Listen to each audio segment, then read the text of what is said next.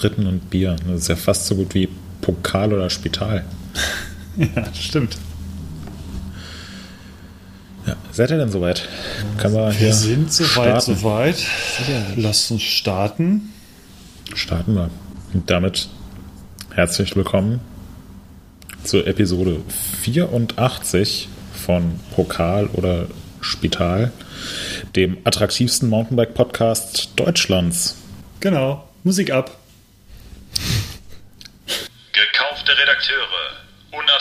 Tester. Und jetzt sprechen sie auch noch. Der MTB News Podcast mit Markus, Hannes und Moritz.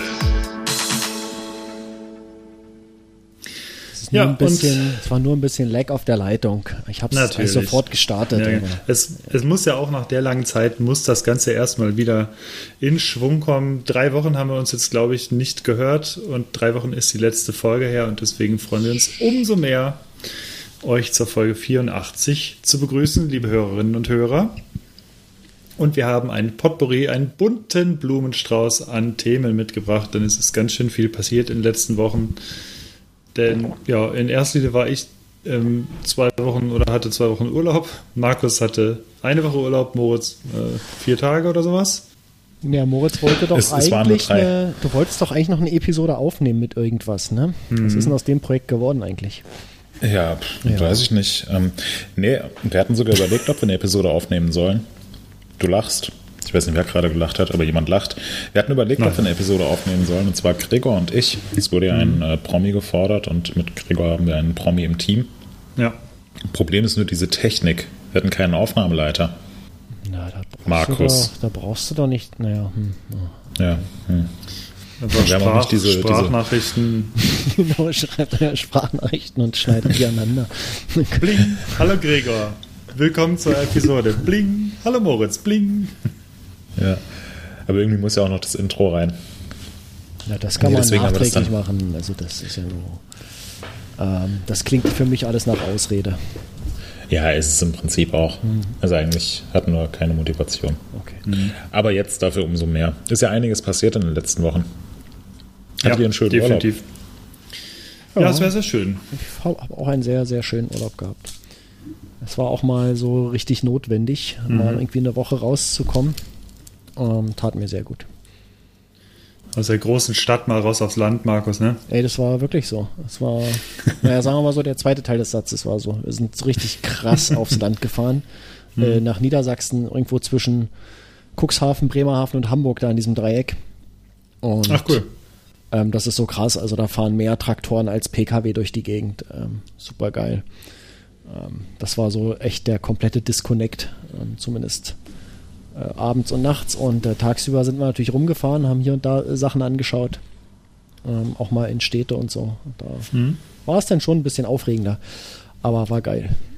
Das ist, das ist toll, wenn ein äh, Brandenburger sagt, er fährt ins Niemandsland. Ja, das ist Brandenburg hin und her. Das ist ja hier schon relativ dicht an Berlin. Also hier ist schon, äh, hier ist schon ein bisschen lauter als, als da oben in der Ecke. Das, das ist schon definitiv so.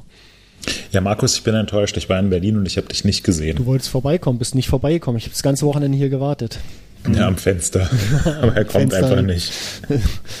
Bier ich stand auch. In Hand und, genau. Hast dir so ein Kissen auf die Fensterbank gelegt. Genau, und rumgeschimpft. ich bin auch extra zu Markus gefahren und habe gewartet. Die, Scheiß Gravel-Bikes. Die Leute, die hier nicht richtig abgebogen sind und nicht rechts vor links beachtet haben an der Kreuzung. Angeschimpft habe ich sie. Im weißen Ey, Ripp, Im weißen Feinripp-Unterhemd stand ich hier, weißt du? Dass er so einen leicht gelben Rand oben hat, weißt genau. du? So. Und eine schöne Flasche Bier und ein Kaktus. Der stand auch auf der Fensterbank drauf. Ja. Ein ja. Kasten Sterni also vor einem. Alman Endlevel quasi, genau. Alman ja. Endlevel. Schöner Folgentitel eigentlich, Alman Endlevel. Ja, warum eigentlich nicht? Mhm. Ähm, direkt mal äh, kann man direkt mal aufschreiben, sehr gut. Ja, Leute. Ja, ähm, äh, Stichwort Sterni. Ja.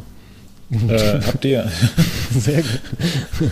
Ja, geht jetzt äh, nicht um Fotografen, sondern äh, um, um Biere der Sendung. Habt ihr was am Start?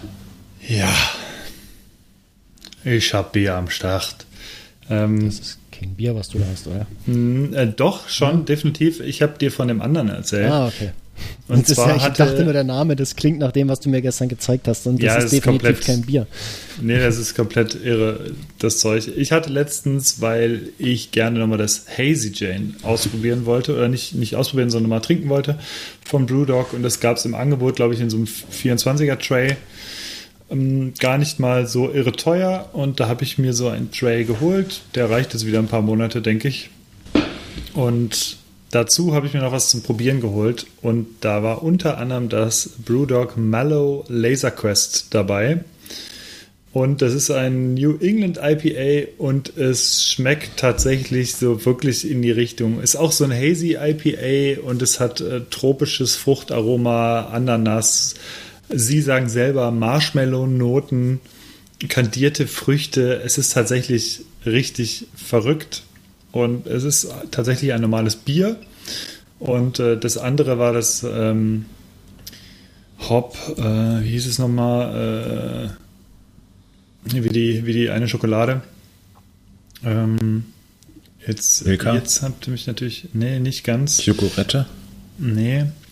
Äh, es gibt, äh, ah, egal, ich suche später raus. Das war auf jeden Fall, hatte wenig mit Bier zu tun, denn da war tatsächlich noch Aroma beigefügt und schmeckte tatsächlich dadurch unter anderem nach weißer Schokolade und Himbeere, was wirklich, das hatte nicht mehr viel mit Bier zu tun. Es war irgendwie lecker, aber da kann man sich dann so biertechnisch irgendwie nicht so gut drauf einlassen. Und deswegen präsentiere ich für heute vorgetrunken das Brewdog Mellow Laser Quest und freue mich schon auf heute Abend. Da leite ich gleich dann, ähm, nachdem Moritz dran war, kann Markus was dazu sagen, denn das, was er heute trinkt, werde ich heute Abend trinken. Das werde ich auch heute Abend nochmal trinken. ja. genau. Ah ja, ich trinke jetzt ein, äh, ein langweiliges Felddienst 00, weil ich nachher noch mm. äh, länger Auto fahre, deswegen trinke ich jetzt kein Bier. Aha, der Herr fährt Auto. Ja, cool. Moritz, was hast du denn? Ich habe heute kein Bier. Ähm, ich habe einen Kaffee und ich habe äh, den ganzen Vormittag Tee getrunken, was normalerweise nie vorkommt, weil ich bin ein bisschen erkältet. Ach, ähm, daher, auch, daher auch kein Bier. Ja, und ist ja drei Stunden, drei Stunden reden ist ja dann genau das Richtige bei so einer Erkältung, ne? Das ja, genau.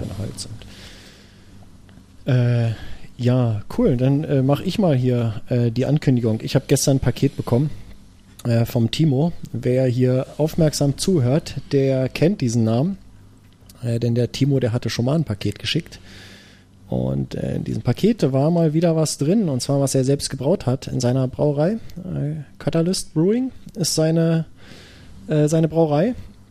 Und er hat ein helles äh, gebraut, welches den tollen Namen Broken News hat. Und, und das hatte er uns schon äh, per Direktnachricht in der Untapped-App, ich weiß nicht wann das, ich glaube im August oder im Juli sogar schon angekündigt, dass er das machen will. Ja. Und ähm, ich war schon ganz hibbelig die ganze Zeit und äh, am Montag bekomme ich eine E-Mail von DHL mit der Ankündigung eines Pakets und ich äh, sehe nur den Absender und äh, habe mich schon total gefreut, weil ich wusste, was da drin ist. Und es war für Mittwoch angekündigt. Das kam dann äh, gestern schon. Äh, ich habe es dann direkt in den Kühlschrank umgeräumt und ja, jetzt habe ich hier eine Flasche Broken News, ein helles in einer richtigen schönen Euroflasche, wie sich das gehört. Und äh, ich bin ganz gespannt. Timo, vielen, vielen Dank. Ähm, ich habe mich, äh, wie gesagt, schon lange drauf gefreut. Gestern nochmal so richtig, als das Paket da war und bin total gespannt, äh, was du hier diesmal gemacht hast. Ähm, ich muss mal gucken, ähm, ob das in der Untapped-App, ob das da schon drin ist, das Bier, oder ob ich es anlegen muss.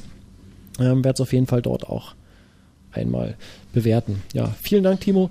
Ich glaube, wir werden dir mal äh, ein dir Paket was. mit ein paar Kleinigkeiten zukommen lassen müssen. Das ist echt äh, überfällig.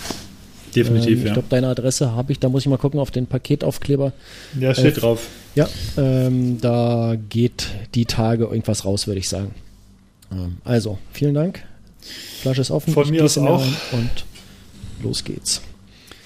Und genau, meins ist nämlich auch genau heute gekommen, sehr pünktlich, aber wie gesagt, aus dem, aus dem Grund, dass ich jetzt, dass es mir heute noch zu früh ist, dafür, dass ich noch später mhm. fahre, äh, mache ich es nachher und ich freue mich sehr drauf. Vielen Dank. Oh, direkt, Hannes, wenn du es öffnest, gieß es dir ein und halt direkt erstmal die Nase drüber, ist geil. Okay, ich bin gespannt. Oh, jetzt ja. jetzt äh, ASMR mit Markus. ja, äh, genau. Leute, nicht so lange über das Bier reden, lieber trinken. Dann lass uns mal äh, ins nächste Kapitel gehen. Das heißt dort immer äh, Feedback, denke ich. Es gab eine Menge Feedback zur letzten Episode. Ich habe mir zwei Sachen mal exemplarisch rausgeschrieben.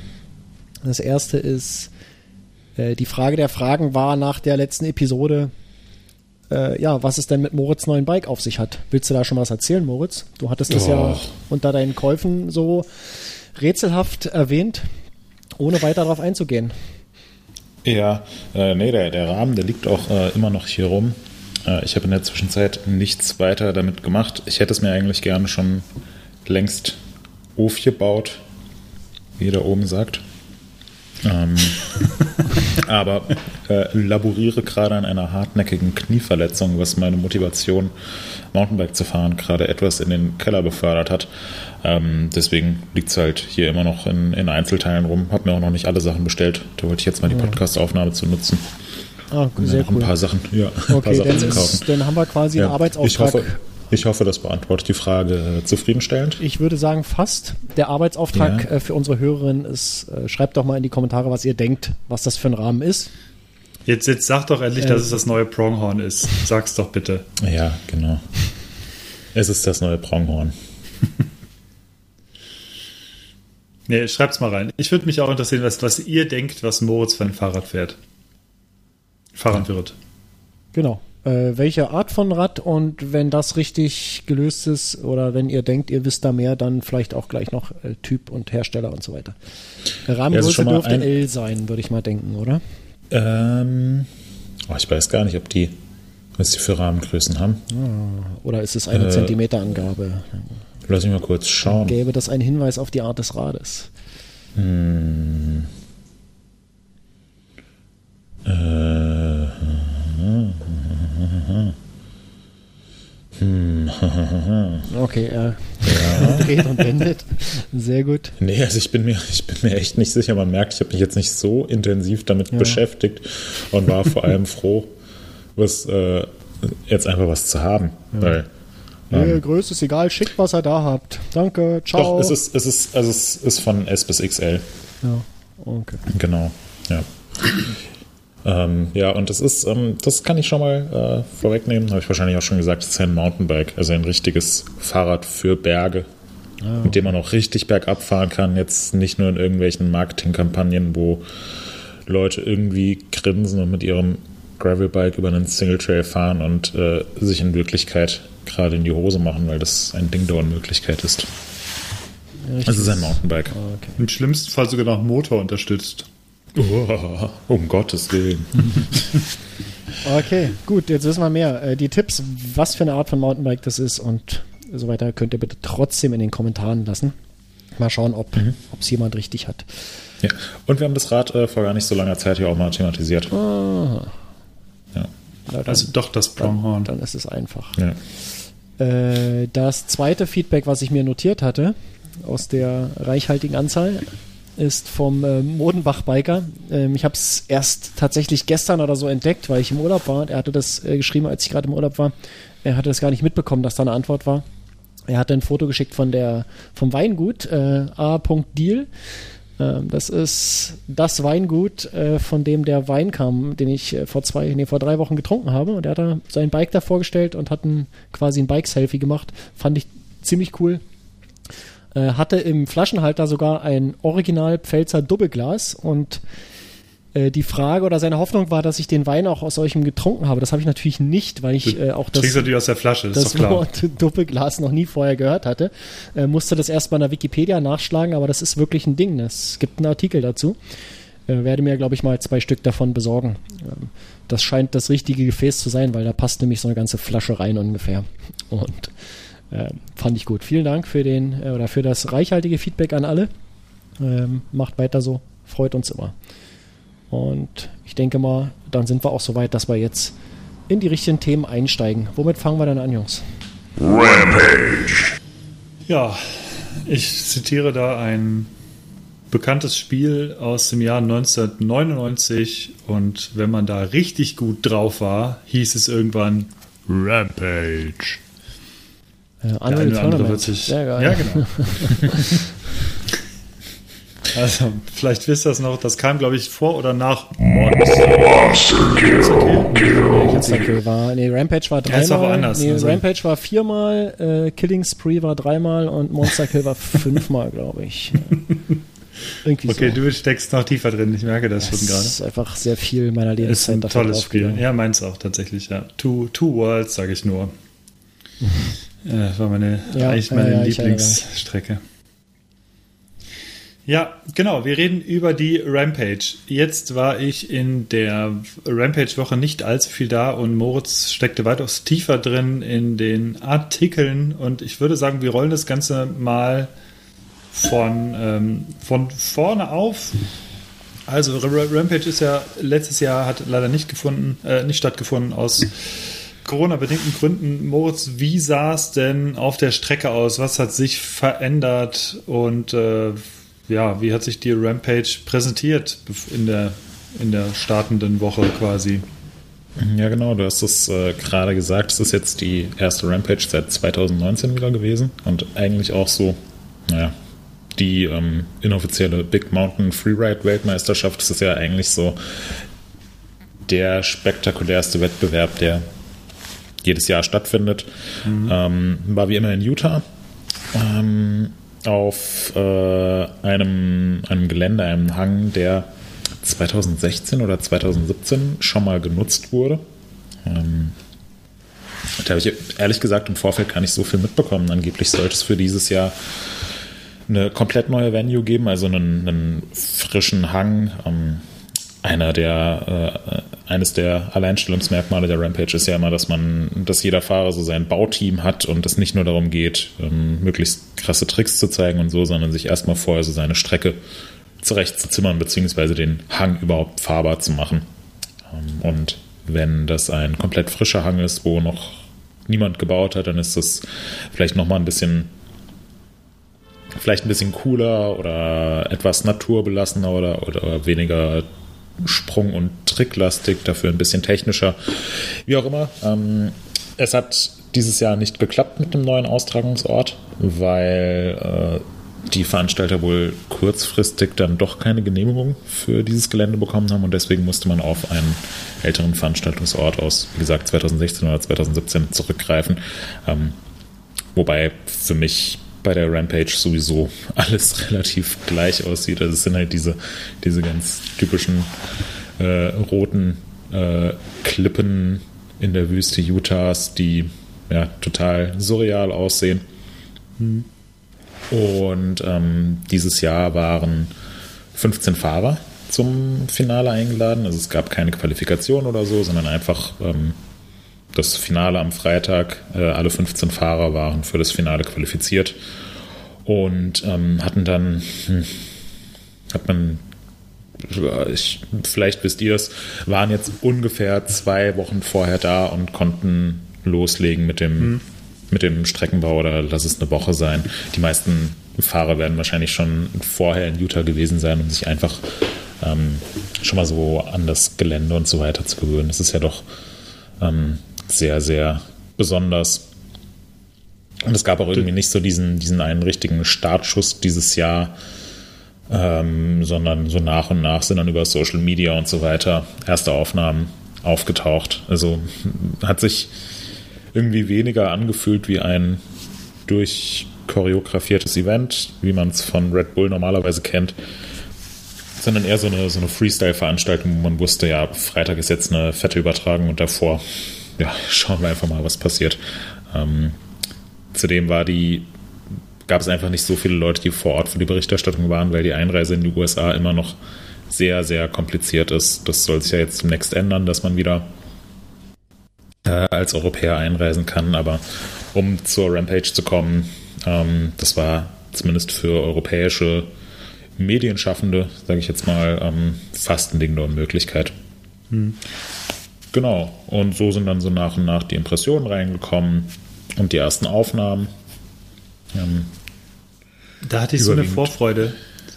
Ähm, ja. Wegen, äh, wegen Brage Westerwick, weil der ist, ja. der ist auch relativ früh rein und man hat ihm angemerkt, der ist halt da wirklich auf diese, auf diese Standard, wie heißt denn diese, dieser eine Trail nochmal, irgendwas mit irgendwas Affenmäßiges, Gorilla. Äh, King Kong. King Kong, so. Ja. Äh, und man sieht ihn da und er, man merkt so, er hat so einen unfassbaren Spaß und er hat so Bock da drauf, das hat man halt echt mhm. gesehen. Da, äh, zu Brage werden wir gleich noch kommen. Ähm, ja, genau, erzähl das mal weiter. Ja, äh, nee, ist vielleicht sogar eine, eine ganz gute Überleitung, mhm. weil ich hatte eben schon gesagt, 15 Fahrer waren dieses Jahr am Start und einer davon war eben Brage Westerwick. Ich glaube, auf den hat man sich äh, vielleicht sogar am meisten gefreut, weil der bisher noch ja. nie bei einer Red Bull Rampage war. Und ähm, der ist ja jetzt gerade so in den letzten ein, zwei Jahren ähm, ganz schön durch die Decke gegangen, würde ich sagen. Mhm. Ähm, hat eigentlich mal als Downhill Racer angefangen, war auch ähm, ja, bis vor, ich würde sagen, so bis 2020 eigentlich bei jedem Downhill World Cup am Start. Also von da kenne ich ihn. Ich weiß noch, wie er seinen, äh, seinen ersten, äh, seine ersten World Cups überhaupt gefahren ist. Als ähm, kleiner Junge, der trotzdem stämmiger als alle anderen im Fahrerfeld war. Also äh, so ein kleiner Wikinger sozusagen. Mittlerweile ist er, ähm, ist er ausgewachsen und äh, wir kennen ihn von, von seinen Videos, also vor allem dieses, äh, dieses X-Games-Video, das hat ja, äh, damit hat er zwar damals nicht den Videowettbewerb gewonnen, offiziell, aber ich würde sagen, das war eines der krassesten Videos mhm. ähm, der vergangenen Jahre. Und äh, für mich verkörpert er diesen, diesen Big Mountain Freeride einfach mal irgendwo reinhacken, runterdroppen und Sachen machen, ähm, die unfassbar aussehen, verkörpert er wie, wie kein anderer. Deswegen war ich sehr, sehr gespannt auf Prague Westerwick. Ähm, zumal er eben noch nie bei einer Red Bull Rampage am Start war und das so komplett, äh, ja, komplett neu angegangen ist. Er hatte nicht seine Line aus 2017, die er dann nochmal verwenden konnte oder so. Also er hat einfach sich einfach irgendwas gebuddelt. Ja, ähm, und hat sich, glaube ich, mal den höchsten Drop ever, glaube ich, ungefähr gebuddelt. Ja, den es, ähm, glaube ich, gab. Es war auf jeden Fall eine ganz schön heftige Nummer. Ähm, und das, ich weiß nicht, ob das in den letzten Jahren auch schon so war, aber ich finde, man hat im Vorfeld, jetzt mal abgesehen von Social Media, relativ wenig mitbekommen. Mhm. Hannes, du warst, du warst im Urlaub, also du hast wahrscheinlich jetzt nicht, nicht so intensiv wie sonst verfolgt was eigentlich so, so abgeht. Mhm. Ähm, aber ich finde, dieses Jahr hat man vor allem so über ein paar Instagram-Clips ein bisschen was gesehen und wir haben uns natürlich Mühe gegeben, Fotostories ja. zusammenzubauen, aber so wirklich an Informationen ranzukommen, war dieses Jahr echt sehr, sehr schwierig und irgendwann hieß es dann auf einmal, oh, Prage Westerwick wahrscheinlich verletzt und dann ein paar Stunden später sind auf Instagram ein paar Videos aufgetaucht äh, von ähm, Darren Barrowcloth hat es gefilmt und ich weiß nicht, ob Brad Chippy noch ich ein Video gemacht mal. hatte. Ja, und da hat man einfach nur gesehen, Brage Westerwick äh, springt zum ersten Mal einen Drop. Es ist in Echtzeit abgespielt und trotzdem ist er gefühlt eine halbe so Minute krank. in der Luft. Ähm, kommt minimal zu kurz und ja, zerschellt dann einfach. Mhm. Das war, war definitiv ähm, eine Sache, die ich selbst nicht machen wollte. Und ansonsten hat man jetzt auch gar nicht so viel von, von seinem Plan, von seiner Line oder so gesehen. Aber war dann sehr, sehr schade, dass er das recht schnell klar war, dass er fürs Finale ähm, ja, ja, nicht an den Start gehen kann. Ich, ich habe es gerade mal hier reingepackt. Ja. Äh, Markus, schaust dir doch mal an. Ich würde die Reaktion von dir interessieren. ich sehe ja nichts, wo was drin ist. Äh, im, im, das kenne ich. Im Chat. Das kenne ich. Ach, das kennst du? Das, das kennt er doch. ja, das ist ja nur, das ist doch nichts Neues hier. Das ist alles nur eine Frage der Perspektive, wo die Kamera steht und so weiter. Ja. Ja, genau. also ich schätze das Ding auf, keine Ahnung, 18, 17, 16 Meter, 15 Meter hoch. Naja, guck mal, wie hoch ist er mit Bike? Vielleicht 1,50 so, wie er da drauf ist. Sind das ja, vielleicht 10, 12 Meter, die er da noch unter sich hat. Heute, er wird nicht ganz oben landen, ja, 15 vielleicht. Er ist, er ist ganz oben gelandet. Ja, dann sind es 10, 12 Meter höchstens. Also, oder sagen wir zu weit oben gelandet. Ja, ja grundsätzlich kann man sagen, dass ähm, ich im Vorfeld das so ein bisschen, ähm, also ich war immer noch motiviert, das Ganze zu gucken. Die Motivation wurde allerdings ein bisschen geschmälert, als nach und nach diese ganzen Botschaften reinkamen. Wir wussten vorher schon von ähm, Brandon Fairclough, dass er nicht dabei ist und er ist eigentlich einer, auf den ich mich eigentlich immer am meisten freue, weil er mhm, immer diese ja. Ultra kreativen Lines hat, die letzten Jahre mit diesem fetten äh, Rock und diese ganzen Geschichten. Der war leider nicht dabei, fand ich fand ich super schade, hat er selber, glaube ich, auch, oder hat er selber auch extrem schade gefunden und dann häufte sich das und dann ging es so weiter. Ja, Sink gestürzt, ja, okay, wird wahrscheinlich fahren.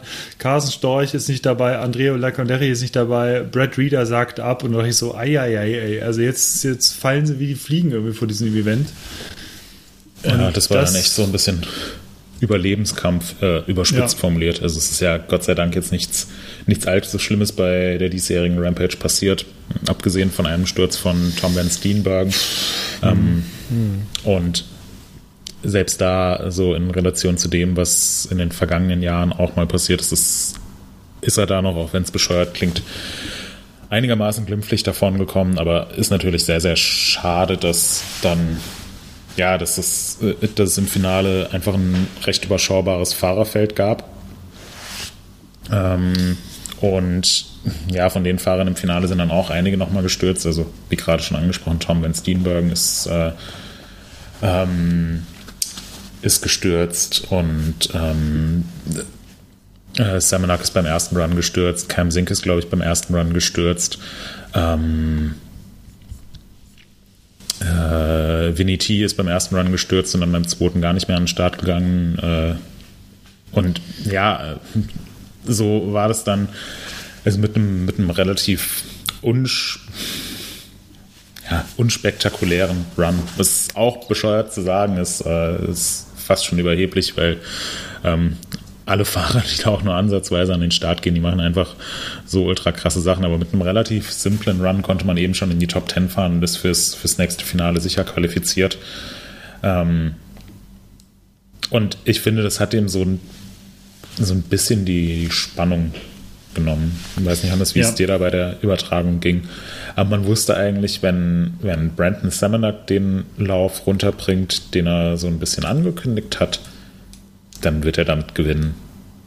Definitiv, ja. Sehe ich auch so, weil Samanak einfach ganz genau weiß, was zu tun ist, um die Preisrichter, äh, Preisrichter, also um die Judges zufriedenzustellen, weil der einfach also alle anderen, die ziehen gefühlt immer so ein bisschen ihr Ding durch. So, die wissen, du weißt genau, was Kurt Sorgi macht. Du, du weißt genau, also was, was Kurt Sorgi für, für, für Tricks machen wird. Der macht halt Flips und er macht noch einen Flip und er macht noch einen Flip. Das war die letzten Jahre gefühlt, war es immer ein bisschen ähnlich. Er fährt immer eine richtig harte Linie, fährt immer super sauber, ist aber dann so in diesem Trick-Level, macht er halt einen Flip und dann noch einen. Und äh, mein Superman war, glaube ich, noch dabei. Und sonst weiß es, ist immer relativ ähnlich bei ähm, und bei ähm, Kyle Strait weiß es zum Beispiel auch, der ist halt der Mann für den Suicide No-Hander. Den macht er möglichst bei einem richtig hohen Drop und er landet auch immer weit vorne. Aber da hatte ich mir auch gedacht, das werden die wahrscheinlich kreativitäts- und abwechslungstechnisch werden die das nicht bis ganz oben schaffen. Und da Samanak sich schon, wir hatten das Bike auch, das packen wir in die Shownotes, das Bike hatten wir vorab auch vorgestellt, da er sich schon eine Single Crown äh, RockShox Zap vorne reingebaut hat, wusstest du, okay, alles klar, der wird wahrscheinlich irgendwas mit dem Lenker machen. Und natürlich hat er nicht nur Barspin gemacht, sondern hat auch den vermutlich höchsten Tailwhip Drop der Geschichte darunter gezogen, was wirklich also ich sag mal, wo du wirklich, wirklich extrem Stress bekommst, wenn du das Ding nicht stehst. Also du musst dir hundertprozentig sicher sein, dass du den auf jeden Fall stehst, diesen Trick. Weil sonst bist du, kannst du halt sofort den Heli rufen. Ähm, weil das ist so ein krass technischer Trick, ist halt nochmal was anderes als ein Backflip. Und ähm, dafür hat er sich das Ding geholt. Und ich habe auch, ich habe dann auch gedacht, okay, wenn er, wenn er das Ding jetzt so runterzieht und nicht stürzt, dann, dann wird er den ersten holen.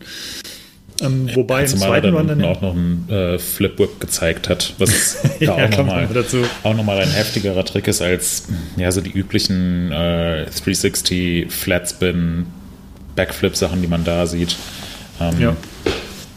Und ja, von daher war so, äh, war so ein bisschen die Vermutung, wenn er es runterbringt, dann wird er damit wahrscheinlich gewinnen. Ja.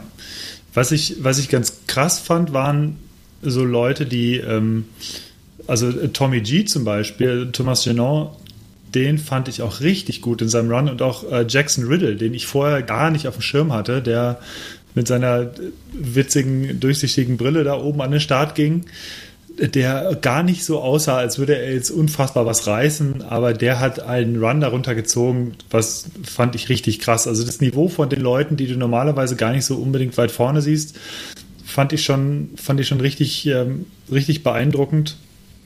Und dass so Leute wie Cam Sink sich die Rampage halt immer noch geben, ist für mich tatsächlich komplett unverständlich mittlerweile. Ja, also das- das ist einfach Check ich auch nicht. Ähm, ja, also immer so, jedes Jahr wird's, jedes Jahr, wenn du halt hinfällst, weißt du, du hast deine Verletzungsdauer wird, also bis du wieder fit bist, wird halt länger dauern. Und also so Leute wirklich Kyle Strait, Kurt Sorgi, Tyler McCall auch. Also, dass die immer noch mitmachen, finde ich auf der einen Seite, finde ich es halt aus, aus gesundheitlichen Gründen, muss ich echt sagen, so, boah, dass ihr euch das echt gebt. Auf der anderen Seite finde ich es irgendwie cool, dass sie es immer noch machen, weil du weißt, die, die haben halt immer noch Bock. Und man hat es ja auch diesmal gesehen, Kurt Sorgi wieder auf Platz 2 gefahren und es ist sogar richtig, richtig knapp geworden. Hinter, hinter Sam Minnock waren unter einem Punkt, glaube ich. Ähm, hat er da, ich glaube, im zweiten Run ist er dann ziemlich weit hochgeflogen. Reed Box auf Platz 3 fand ich auch krass. War auch ein super guter Run. Und Und das, das war ja der einzige, äh, der jetzt weit vorne gelandet ist, den man sonst so nicht auf dem Schirm hat bei der Rampage. Ja. Also ansonsten Brandon Semenak immer dabei, Kurt Sorgi immer dabei, macht, hast du eben gesagt, macht immer einen Backflip, Cam Sink Ja. immer dabei, Tyler McCall immer dabei, Kyle Strait immer dabei, Thomas Genon jetzt auch in den letzten Jahren dabei, ähm, macht eigentlich auch immer so dieselben Sachen mit einem unfassbaren Style. Ähm, aber da war, war jetzt so Reed Box und wie du eben angesprochen hast, äh, Jackson Riddle waren so die, die ähm, aus meiner Sicht die größte Abwechslung, Innovation dieses Jahr reingebracht haben. definitiv. Und ich, ich würde auch die These wagen, wenn äh, John von Steenbergen das Ding runtergebracht hätte, dann wäre der, na, weiß nicht, ob es für eins gereicht hätte, aber fürs Podium auf jeden Fall. Ja. Weil er hat ja auch nachher den Best Trick gewonnen. Wer es nicht gesehen hat, er hat, also Tom, Tom van Steenbergen hat einen extrem guten, richtig krassen Lauf runtergebracht und ist dann aber, also er hat den äh, auch wahrscheinlich Also er hat den dem so, höchsten- halb runtergebracht. ja, so halb runtergebracht und äh, im, im zweiten Teil der Strecke ist er dann mit seinem Frontflip-Drop war komplett irre, den hat er auch perfekt gestanden und alle waren halt schon am Johlen und er war wahrscheinlich auch schon einfach komplett auf Adrenalin und voll on fire und hat dann den, den Flip halt noch hinterhergezogen und da hat er dann leider überdreht und ihn hat es dann drüber katapultiert und er ist richtig, richtig ekelhaft gefallen und dann war auch erstmal Stille, weil er auch liegen blieb. Und ähm, ja, es hat sich dann ergeben, was, was hat er alles gebrochen gehabt? Er hat äh, die Hüfte. Also er hat sich ähm, beide Hüftgelenke oder beide Mhm. Hüftpfannen ähm, gebrochen, auch ein bisschen aufwendiger gebrochen. Ähm, ein Wirbel hat er sich gebrochen und ähm, noch eine, eine Bänderverletzung in der Schulter zugezogen. Also im Prinzip Ja. so an jedem Körperteil. Äh, und äh, ein Oberschenkelknochen. Ja, also schon, Oberschenkel, Hals. Das ist so Oberschenkel, die, das ist der, die klassische Rentnerverletzung. Ja, krass. Das ist, ja, ähm, war böse. Das ist nicht, nicht Oberschenkel so mittig durch, sondern so der, der Ausläufer? Oben Oder am Gelenk, da wo du das. oben am, am Hüftgelenk, oder? Ja, genau, was sehr schlecht äh, heilt oder sehr schlecht irgendwie auch wieder zu reparieren ist. Also braucht, glaube ich, mega Mhm. viel Zeit. Ja. Aber gut, äh, die ganzen anderen Verletzungen da zusammengenommen, äh, das geht auf jeden also es wird, er wird nicht so schnell wieder da sein, denke ich mal. Es wird eine Weile Ja. dauern. Und, Und- ähm,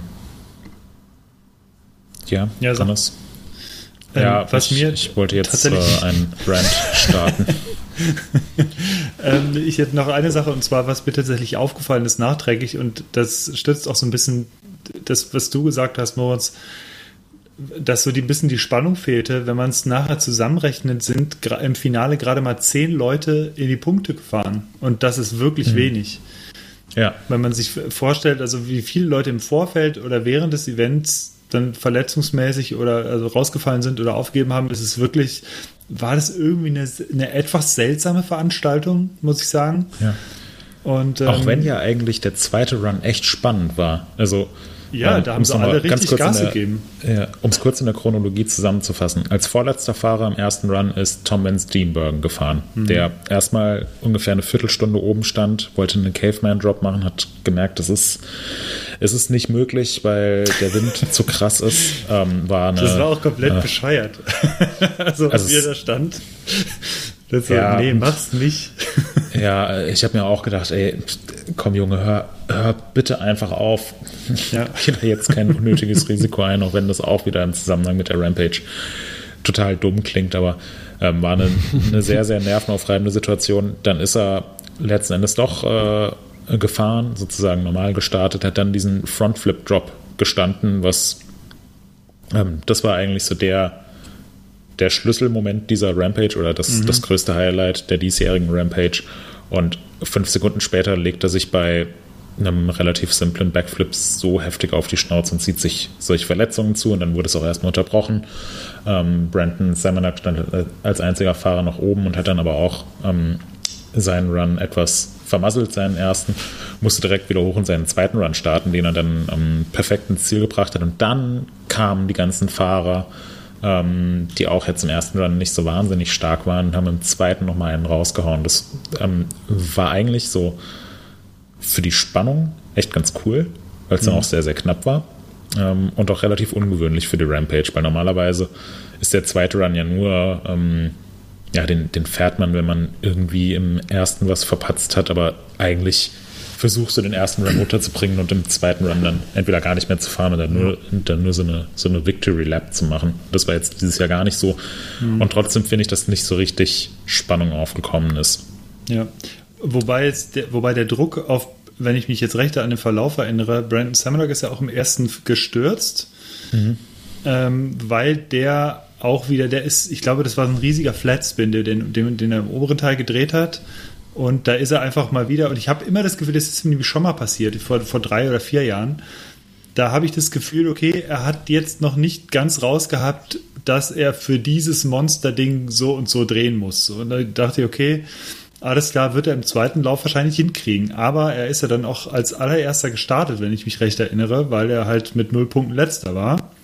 Oder war es so? Ich glaube schon. Ich weiß nicht, ob er deswegen ähm, als erster wieder gestartet ist. Ich glaube schon, weil es rückwärts quasi geht dann. Mhm. Meine ich. Auf jeden Fall, er hat natürlich dann den absoluten Megadruck, dass er jetzt halt wirklich nochmal einen raushaut und das spricht halt dann für Samanak, dass er dem Druck standhält und im Endeffekt wirklich dann sich den ersten Rang geholt hat. Ja. Ja, und trotzdem finde ich, dass, auch wenn es sehr knapp war, ist nicht so richtig Spannung aufgekommen. Hm. Deswegen, und. Und ja, war ein komisches Ende. Ein bisschen, ja, es, es war ein komisches durchfahren.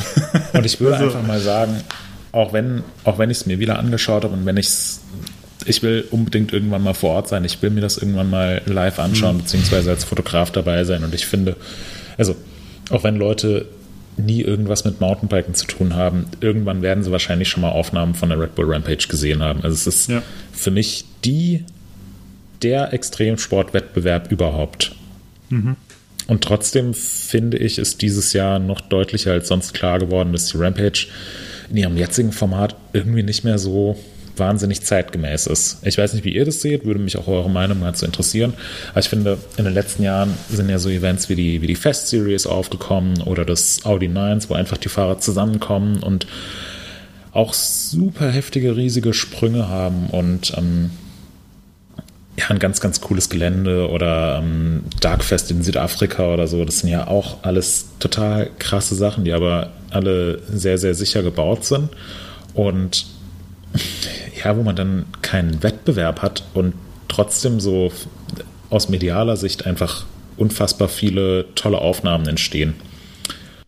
Und ich finde bei der Rampage, das Ganze als Wettbewerb auszutragen, ich weiß gar nicht, ob das, ob das überhaupt noch sein muss. Weil was, was wird in Erinnerung bleiben jetzt von dieser Rampage? In, in zwei, drei Jahren, wenn wir uns zurückerinnern, dann wird man sich daran erinnern, hm, Tom Van Steenbergen, heftiger mhm. Frontflip-Drop mhm. und dann noch sein heftiger Sturz. Man wird sich erinnern, Brandon Semenak ähm, das erste Mal, dass jemand einen Tailwhip-Drop in so einem Gelände gezeigt hat und wird dann wahrscheinlich auch drauf kommen, ah ja, äh, der hat, hat deswegen auch gewonnen und ist jetzt der erste Fahrer, der die Rampage zum vierten Mal gewonnen hat und ist der erste Fahrer, der seinen Titel verteidigen konnte.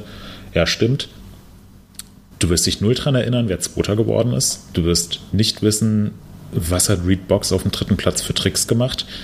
Davon bleibt ergebnistechnisch, also so ähm, so das, was einen Wettbewerb auszeichnet, bleibt nicht viel in Erinnerung. Und dazu kommt, finde ich, was das, was das Ganze auch nochmal hm, noch ein bisschen schade oder, oder unzeitgemäßer macht. Hannes, du hast eben schon gesagt, du verstehst nicht, wieso Cam Sink und Kyle Strait und so weiter da an den Start gehen. Und ich, ich check's auch nicht, weil die also nehmen wir Kyle Strait als Beispiel. Der, der geht da an den Start, weil er wahrscheinlich wahnsinnig Bock drauf hat und weil seine mhm. ganzen Sponsoren auch dann sagen, ja, hm, wär, also wir würden uns schon freuen, wenn du da dieses Jahr mitfährst. Weil es natürlich ähm, dann viel Reichweite gibt. Also ich glaube, wenn ein Kyle Strait sagen würde, so, hey, hört mal zu, ich bin jetzt hier schon seit 17 Jahren mitgefahren ähm, oder seit 18 Jahren, ich weiß nicht, ob er 2003 oder 2004 die erste Rampage gefahren ist, war jedenfalls immer 2000, dabei. Ja ja eigentlich dann 2001, wenn er immer dabei war und das jetzt mhm. das 20-jährige Jubiläum war, dann ist er seit 20 Jahren diese Rampage immer mitgefahren, war immer im Finale dabei, ist immer gut gefahren, hat gewonnen und so weiter. Ja. Der hat doch allen bewiesen, was er für ein geiler Typ ist. Und jetzt fährt er wieder die Rampage mit, war wieder sehr, sehr beeindruckend, wie er gefahren ist. Ich will seine Leistung überhaupt gar nicht schmälern. Ähm, aber irgendwie ist auch klar, er wird das Ding jetzt wahrscheinlich nicht nicht gewinnen und sein Run wird auch nicht so sehr in Erinnerung bleiben und gleichzeitig steht seine Frau unten im Zielbereich und die haben ein kleines Kind zusammen und dann hm. ja, also was, was, was bringt dir das? Es sei denn, die Veranstalter würden halt sagen, so, hey, das ist das größte Mountainbike Freeride Event der Welt. Das ist das, das ist unser Event mit der, wahrscheinlich mit der größten Reichweite überhaupt. Alle, die hier an den Start gehen und die ins, von mir aus, die im Finale am Start sind, kriegen jetzt einfach mal pauschal super viel Geld dafür, weil das ist so ein gigantisches Risiko. Und dann hast du ein Preisgeld von 25.000 Dollar vielleicht für den Gewinner, für Semenak. Es, also wie, wie, wie passt das denn zusammen? Das ist echt, das sind so moderne Gladiatorenspiele. Und ich finde, da stehen Risiko und Ertrag in, in keinerlei Relation zueinander. Ich kann mir nicht vorstellen, dass jemand jetzt zu Kyle Strait geht und sagt, hey Kyle, du bist ein cooler Typ, du bist schon immer bei der Rampage dabei gewesen und dieses Jahr bist du wieder in die Top 10 gefahren. Hier hast jetzt ein, nur weil du bei der Rampage dabei warst, einen Sponsoring-Vertrag von 50.000 Dollar. Das kann ich mir, kann ich mir nicht vorstellen, dass die Rampage da so einen Stellenwert hat. Ja, zumal das, und, das immer, also ich glaube, es wird auch immer von Jahr zu Jahr wird das, oder von Veranstaltung zu Veranstaltung wird das krasser noch so, die, was du meintest mit das Risiko, was die eingehen, äh, dieses hm. äh, Risiko-Ertragsverhältnis. Welchen, welchen Veto einlegen Immer gleich. weiter auseinander. Ja. Also, äh, ich, ich sehe es ein bisschen anders, was das Risiko angeht, denn ich finde, ich, die ja. riskantesten Zeiten waren die Zeiten vom Oakley Sender und von diesem fetten, fetten Gap, was es gab, denn äh, da waren die Risiken, fand ich, noch größer und es gab auch schon größere Drops. Man erinnere sich beispielsweise an den, äh, an den Drop von ähm, Paul äh, Pasagodia, äh, Pasagodia oder den, äh, wie heißt denn der Nolli-Fahrer nochmal, der auch lange in meinem Unterhemd mitgefahren ist. Ähm, Fällt mir gerade nicht.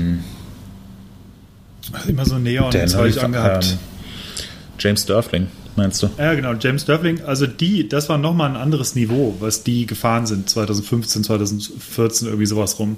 Also, äh, und ähm, wo Aggie dann noch mitgefahren ist, also die haben richtig, richtig kranke Sachen gemacht. Und wie gesagt, also ich finde, das machen die mittlerweile, äh, ist, ist die Veranstaltung jetzt, wie gesagt, vor dem äh, immer den Kontext betrachtet, dass es einfach die krasseste Freeride-Veranstaltung der Welt ist, wird die immer sicherer, beziehungsweise ist auf einem relativ sicheren Niveau. Denn alleine, wenn man sich die ganzen Landungen mal anguckt, wie viele Sandsäcke die da mittlerweile verbauen, so dass es halt wirklich die entspanntesten Landungen aller Zeiten sind, wenn man sich mal anguckt, was einer wie ähm, Wade Simmons da, also die sind halt 2001 oder äh, ein bisschen später, die sind halt einfach im knorrigen Staub da gelandet. Die haben sich Absprünge gebaut und sind dann einfach irgendwo in, in diesem wilden Terrain gelandet. Und jetzt bauen die das alles so flowig, dass die einfach wissen, oder zumindest die Landung so flowig, dass sie wissen, äh, sie können hier Tricks machen oder wenn sie hier hart landen, dann wissen sie, dass es so steil ist, dass es nicht so schlimm ist, als wenn sie jetzt irgendwie heftig aufkommen ähm, im, im Vergleich zu irgendwelchen flacheren Landungen. Und deswegen glaube ich schon, dass das, dass das Risiko äh, primär durch, durch, die, durch die Tricks ähm, durch die Tricks steigt, die sie halt machen, also gerade so Geschichten, also 360, da bange ich jedes Mal mit, wenn die äh, da irgendwie runterkrachen, weil du weißt, wenn sie, wenn sie halt nur minimal überdrehen, egal ob du überdrehst oder unterdrehst, du äh, fliegst halt einfach immer auf die Seite und dann ist definitiv was kaputt. Also das weißt du halt dann schon. Ähm, und ja, Backflips oder gerade Frontflips, da müssen wir nicht drüber reden. Ja, aber das sind ja die ähm, Sachen, die haben sie ja früher nicht gemacht. Das ist ja das, was ich meinte mit mehr Risiko. Genau, also die Tricks genau, sind halt deswegen, viel äh, anspruchsvoller heutzutage. Ja. Und, und deswegen was, was mich so ein bisschen, und das stört mich so ein bisschen eher dran, dass ich, das wird halt mittlerweile eher so ein Big Mountain Slope Style, ganz auf, auf mhm. ganz vielen Ebenen. Und ähm, deswegen, und wir hatten ihn ja vorhin schon mal, Brandon, äh, Brandon Fairclough, ähm, deswegen fand ich, finde ich solche Sachen halt richtig, richtig cool, dass du halt wirklich mehr mit dem Gelände spielst. Wenn man sich jetzt so die Line von diesem Jahr oder die Lines von diesem Jahr angeguckt, dann geht eigentlich, ging immer was über so zwei oder drei grobe Hauptlines. Was ich zum Beispiel krass fand, war diese super, äh, hier der Goblin, diese, diese super ähm, super äh, schmale Ridgeline. Sowas denke ich, natürlich ist das auch gefährlich, aber das ist für mich dann so dieser, den Freeride, den ich dann sehen will. Ich muss gar nicht unbedingt Tricks sehen. Da habe ich, ich habe bei jedem, bei jedem großen Trick habe ich dann Angst, scheiße, hoffentlich klatscht der jetzt nicht unten ein. Und bei dem Freeride-Zeug natürlich, da legen sie sich auch hin, aber ähm, ich, ich finde, es sollte der oder es könnte der Fokus mehr auf diese Kreativität wieder gelegt werden. Und dann, dann kann ich mir das auch ganz gerne als, als Wettbewerb angucken. Aber ich bin mir ehrlich gesagt auch jetzt gerade gar nicht so sicher, wo das Ganze hingeht. Also ähm, ich Fest Series finde ich mittlerweile hat sich auch etwas so vom, also ich gucke gerade das Darkfest gucke ich mir immer noch gerne an. Das Darkfest ist zwar glaube ich jetzt mittlerweile nicht mehr Teil der Fest Series, glaube ich mhm, seit diesem Jahr, ja. weil die sich da irgendwie so ein bisschen zerstritten haben, meine ich. Ähm, und äh, grundsätzlich sind das, ist es aber auch, da verändert sich auch nicht viel jedes Jahr. Natürlich ist es jedes Jahr irgendwie mega beeindruckend und ich finde es immer noch ein, finde es super Events und gerade das Darkfest, äh, das hat eine richtig krasse Progression, irgendwie jedes Jahr gefühlt noch mehr. Ähm, aber ich, ich gucke weiterhin schon gern die Rampage, finde aber auch, da würde ich dir zustimmen, Moritz, beim, das, was das Format angeht, aktuell passiert nicht viel und es muss definitiv ein anderer Ort her, weil ich finde den Ort irgendwie für eine Rampage mittlerweile wirklich einfach ab, abgefahren, auf, im wortwörtlichen Sinne. Ja. Und ähm, deswegen. Das ist halt, das ist wie der, wie der 17. World Cup, der in Fort William stattfindet. Was ja, ja nicht heißt, dass ja Fort William schlecht Rennen, ne? ist. Aber mhm. es, es ist halt, also es, es hat sich so ein bisschen abgenutzt und die ja. Dramaturgie, die ist ein bisschen erschöpft.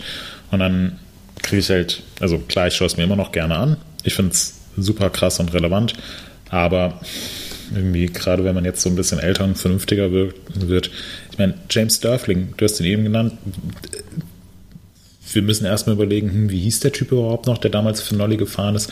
Und er ist ja auch richtig heftig gut gefahren. Der hat nie gewonnen, aber der war trotzdem zu seiner Zeit einer der besten Big Mountain Freerider der Welt.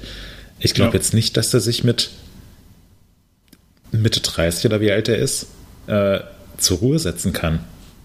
Und mhm. sozusagen da fair entlohnt worden ist. Ich glaube eher, dass der sich jetzt überlegt, hm, scheiße, wie kann ich eigentlich meine ganzen Rechnungen von den äh, Krankenhausaufenthalten und Physiotherapie und so weiter bezahlen. Ja. Und auch jetzt Ja, ein Tom Van Steenbergen, der wird eine gigantische Krankenhausrechnung bekommen, wo man einfach nur hoffen kann, dass der vernünftig versichert ist. Ich glaube, das kannst du bei den Leuten voraussetzen, oder? Also so dumm Nee, ist keiner, das, oder? Nee. darf, dafür gibt es Das- zu viele Funding-Aktionen für Krankenhausrechnungen Das stimmt von auch wieder, Profifahrern. ja, jetzt wo du sagst, aber oh, Also ich, ich denke auch, dass das Risiko, also ich meine, wie gesagt, das muss, muss jeder selber wissen, aber ich stelle wirklich fest, also Profisport und gerade wenn es so krass auf den Körper geht, man muss oder es ist sicherlich sinnvoll, irgendwann die Reißleine zu ziehen und zu sagen, so, ich höre jetzt hier auf einem guten Level meiner Karriere auf und weiß, ich bin da jetzt gut durchgekommen, weiß aber, wenn ich das jetzt halt noch weiterziehe bis 40 oder so und ich fahre mit, mit 40 immer noch krasse Events, ähm, dann weißt du einfach, dass, dass, dein, dass deine Knie danach halt einfach, es halt alles kaputt dann. Menard Also- im, äh, lacht dämonisch im Hintergrund.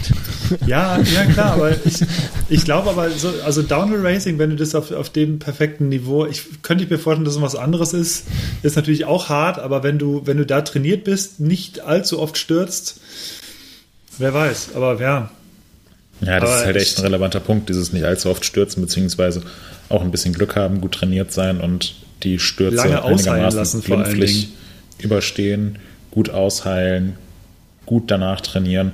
Das ist halt echt so ein bisschen der, der Schlüssel zum Erfolg, beziehungsweise Ja. es ist eine, ist eine Voraussetzung, um erfolgreich zu sein. Du wirst es wahrscheinlich als Downhill-Racer nicht schaffen, eine Saison ähm, gut zu Ende zu fahren, wenn du die ganze Zeit irgendwelche kleinen bis mittleren Verletzungen hast oder dich nicht vernünftig vorbereiten kannst oder so. Ähm, deswegen, das kommt mir da oft so ein bisschen zu kurz und dann werden die Fahrer kurzzeitig als Helden gefeiert und drei Tage später weiß man schon nicht mehr, wer da überhaupt was gemacht hat. Und das finde ich schade. also Ja. fassen wir zusammen.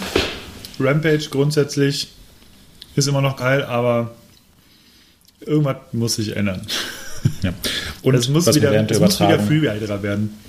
Ja, und was mir während der Übertragung aufgefallen ist, ich weiß nicht, wie toll das ist, dass jeder Run irgendwie zur Hälfte mit einem irgendwie 800 mm Objektiv von 27 Kilometer Entfernung gefilmt wird und die andere Hälfte aus dem Helikopter, wo du gar kein Gefühl hast für die, für die Dimensionen und so. Ja, Das, das finde ich halt irgendwie schade. Also wenn man schon so eine einzigartige Veranstaltung hat, die dann so hinterher medial ausgeschlachtet wird, dann sage ich jetzt einfach mal als Laie, der keine Ahnung von Live-Übertragungen und so weiter hat, und trotzdem sage ich das jetzt einfach mal, dann, dann kann man das doch besser machen und kann das so darstellen, wie es einem einer Veranstaltung von dieser Reichweite gerecht wäre. Ja, sehe ich, sehe ich ähnlich, gerade weil ich, äh, ich bin mir jetzt nicht sicher, ob ich was Falsches sage. Ich glaube, NBC hat, glaube ich, Übertragungsrechte in, in den USA. Auf jeden Fall läuft es, glaube ich, dort in der, äh, in der dann wirklich auf einem großen TV-Sender, meine ich. Und nicht nur über Red Bull, auch zusätzlich. Also sehe ich auch so. Ich habe keine Ahnung, vielleicht hängt es mit der Wüste zusammen, da hinten, was weiß ich. Aber ich denke auch immer, vor allem, um nochmal diesen, diese Goblin-Line anzusprechen, diese super schmale Line, die da runterging, die sah, die sieht von der Seite schon, ja, okay, schon ziemlich heftig aus. Und dann war einmal der Heli auf der anderen Seite und denkst du, ach du Scheiße, das ist ja jetzt richtig krass. Also das ist ja viel krasser, das Ding, als, als von vorne gefilmt. Und genau dieses aus dem Heli, aus was weiß ich wie viel Metern über den Fahrern. Ich meine, jeder kennt diesen GoPro-Effekt, der auch, wenn du halt, du filmst halt platt auf dem Berg drauf, ähm, im 45-Grad-Winkel quasi von der anderen Seite. Das sieht halt einfach nicht so heftig aus, wie es in Wahrheit ist. Und dann hat man auch eine verschobene Perspektive. Und das sagen ja auch immer die Judges, die vor Ort sind. Leute, ihr, um das wirklich zu gucken, also wir, wir entscheiden so, wie wir das Ganze sehen, weil wir sehen, was das wirklich für krasse Lines sind. Und man, wenn man das nur aus dem Fernseher sieht oder halt nachher aus dem Highlights-Video, was dann in der Regel anders gefilmt ist, weil da dann andere Leute filmen, ähm, man kann es einfach nicht so gut beurteilen, dann denke ich. Und äh, das würde mich tatsächlich, also wie man es filmisch aufbereitet, zumal diese Kamera aus dem Heli auch, ah, also die Qualität, es sieht auch immer so ein bisschen semi aus, muss ich sagen. Es ist, äh, ja, weiß auch nicht. Also das, das fände ich auch tatsächlich schön, wenn man das noch anders abdecken könnte und vor allem wirklich mehr Kameras im, äh, am, am Berg machen könnte. Auch wenn wahrscheinlich jetzt Kameramänner sagen vor Ort, Leute, ist nicht so, dass wir uns da noch nie Gedanken drüber gemacht hätten, wie wir das hätten anders machen können. Also könnte ich mir auch vorstellen, irgendwelche Gründe wird es geben. Vielleicht, äh, vielleicht fragen wir einfach mal nach oder holen mal jemanden zum Interview rein, äh, der uns da ein bisschen was beantworten kann, wer weiß. Ja. Okay, äh, kommen wir mal von der einen äh, Flugshow zur anderen Flugshow. Wir bewegen uns jetzt aber in den oh. Produktbereich. ähm, da wir uns jetzt länger nicht unterhalten haben, ist uns eine Innovation, zumindest hier im Podcast, entgangen, die wir aber auf unserer Website und auf YouTube relativ ausführlich thematisiert haben. Und zwar das brandneue RockShox Flight Attendant Fahrwerk. Und ähm, ich sage jetzt schon mal vorneweg, dass wir in zwei Wochen ähm, tatsächlich Gregor als Gast einladen werden, ähm, der eben das Flight Attendant Fahrwerk schon ausgiebig gefahren ist. Das heißt, ähm, vielleicht hier schon mal der Aufruf, wenn ihr Fragen dazu habt, dann ähm, die noch nicht beantwortet worden sind in, unseren Kommentar äh, in unserem ausführlichen Artikel, dann schreibt es vielleicht auch einfach mal in die, in die Kommentare, wenn euch irgendwas ganz besonders interessiert. Aber es ist, ähm, ich will schon mal so ein bisschen vorne, vorwegnehmen, ähm, Flight Attendant ist wahrscheinlich so eine der ähm, größten Innovationen, die wir in diesem Jahr sehen werden oder gesehen haben. Und zwar ist das ähm, das ähm, erste vollelektronische, vollautomatische Fahrwerk aus dem Hause RockShox, ähm, was Teil des äh, Access Funknetzwerks, was wir von SRAM kennen, ist. Ganz kurz zusammengefasst, das Fahrwerk entscheidet automatisch, welcher Modus, ob jetzt offen oder Trail oder gelockt, am sinnvollsten für die jeweilige Situation ist. Und das funktioniert, wenn man ähm, den Fahreindrücken glaubt, ähm, sehr, sehr, sehr gut. Mhm. Ähm, und im Prinzip muss man muss man nichts mehr machen, außer das System einmal am Anfang kurz zu koppeln, zu konfigurieren und dann denkt es für einen mit. Ähm, ja. Gut, zusammengefasst. Ganzen, mehr kann man dazu eigentlich nicht ja. sagen. Das ist das Thema abschließend natürlich. geklärt. Naja, ja. wir wollen ja nicht ja, so viel vorwegnehmen. Okay. Ja, genau. Ähm, was vielleicht noch relevant an der Stelle ist, es ist ein System, was vor allem so für, für den Enduro-Bereich gedacht ist. Es ist jetzt nichts, was irgendwie ähm, das Ziel hat, ein Cross-Country-Race-Bike nochmal 0,3% effizienter zu machen oder so, sondern es ist vor allem dafür gedacht, dass hier diese ganzen Super-Enduros, die wir in letzter Zeit gesehen haben, so mit 160, 170 Millimeter Federweg vorne, hinten und Lenkwinkel ähm, von 25 Grad, ähm, dass diese eben eine ganze Ecke entspannter nach oben bewegt werden können, indem praktisch immer der passende Modus drin ist, beziehungsweise dann der, äh, der Lockout gewählt wird oder wenn man dann in einen, äh, in einen etwas technischeren Uphill einbiegt, dass es dann sofort in den Trail-Modus äh, switcht. Ähm, das ist so ein bisschen das, äh, das, das Ziel von dem äh, Flight Attendant Fahrwerk. Es ist nicht so sehr für den, für den Race-Einsatz gedacht, sondern vor allem dafür, dass ähm, Räder, die von Natur aus jetzt nicht die allereffizientesten sind, dass diese sich deutlich besser nach oben bewegen lassen. Und es ist tatsächlich, ich meine, man kennt keine Einzelpreise, weil zunächst wird das System in ein paar ausgewählten wenigen Rädern aktuell verfügbar sein. Dazu gehört unter anderem das äh, Whitey Capra, das auch Gregor gefahren ist.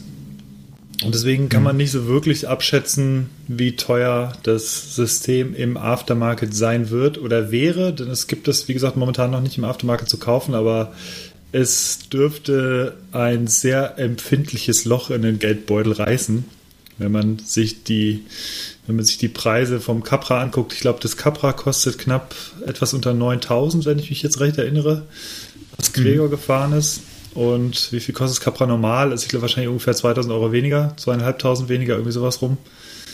Ähm, ja. Da kann man sich aussuchen oder kann man sich ausrechnen, wie, wie diese Produkte preistechnisch dann aussehen werden, was ja. natürlich echt. Ein Tausi für Gabel, für Dämpfer ja. und nochmal 500 für den für einen Trigger oder so, ne? So grob. Ja. ja. Gabel vielleicht ein bisschen teurer, Dämpfer ein bisschen, ein bisschen weniger, mhm. ähm, aber sicherlich nicht billig. Also ich bin es noch nicht gefahren, ich würde es wahnsinnig gern mal fahren ähm, und hoffe, dass ich das demnächst dann irgendwann mal schaffe. Ich will einfach um zu wissen, wie es wie es funktioniert. Ich, ich fürchte, das wird wahrscheinlich dann für mich aus, aus, allein aus Preisgründen wird es wahrscheinlich echt noch eine Weile dauern, bis ich das mal irgendwann an einem Rad habe. Aber ich würde es gerne mal fahren, um zu um es auszuprobieren, weil das, was Gregor erzählt hat und sicherlich noch erzählen wird, dann im nächsten Podcast, ähm, das klang extrem vielversprechend. Also der hat das System, glaube ich, sehr zu schätzen gelernt. Ja. Ich kann es mir, ich bin es noch nicht gefahren, ich kann es mir auch nicht so richtig vorstellen. Ich bin mhm. niemand, der irgendwie jetzt den, den Lockout verwendet oder so. Auch am Enduro nicht. Es ist mir, also mache ich halt nicht. Es gibt ein paar Leute, die machen das. Kann jeder handhaben, oder sie möchte.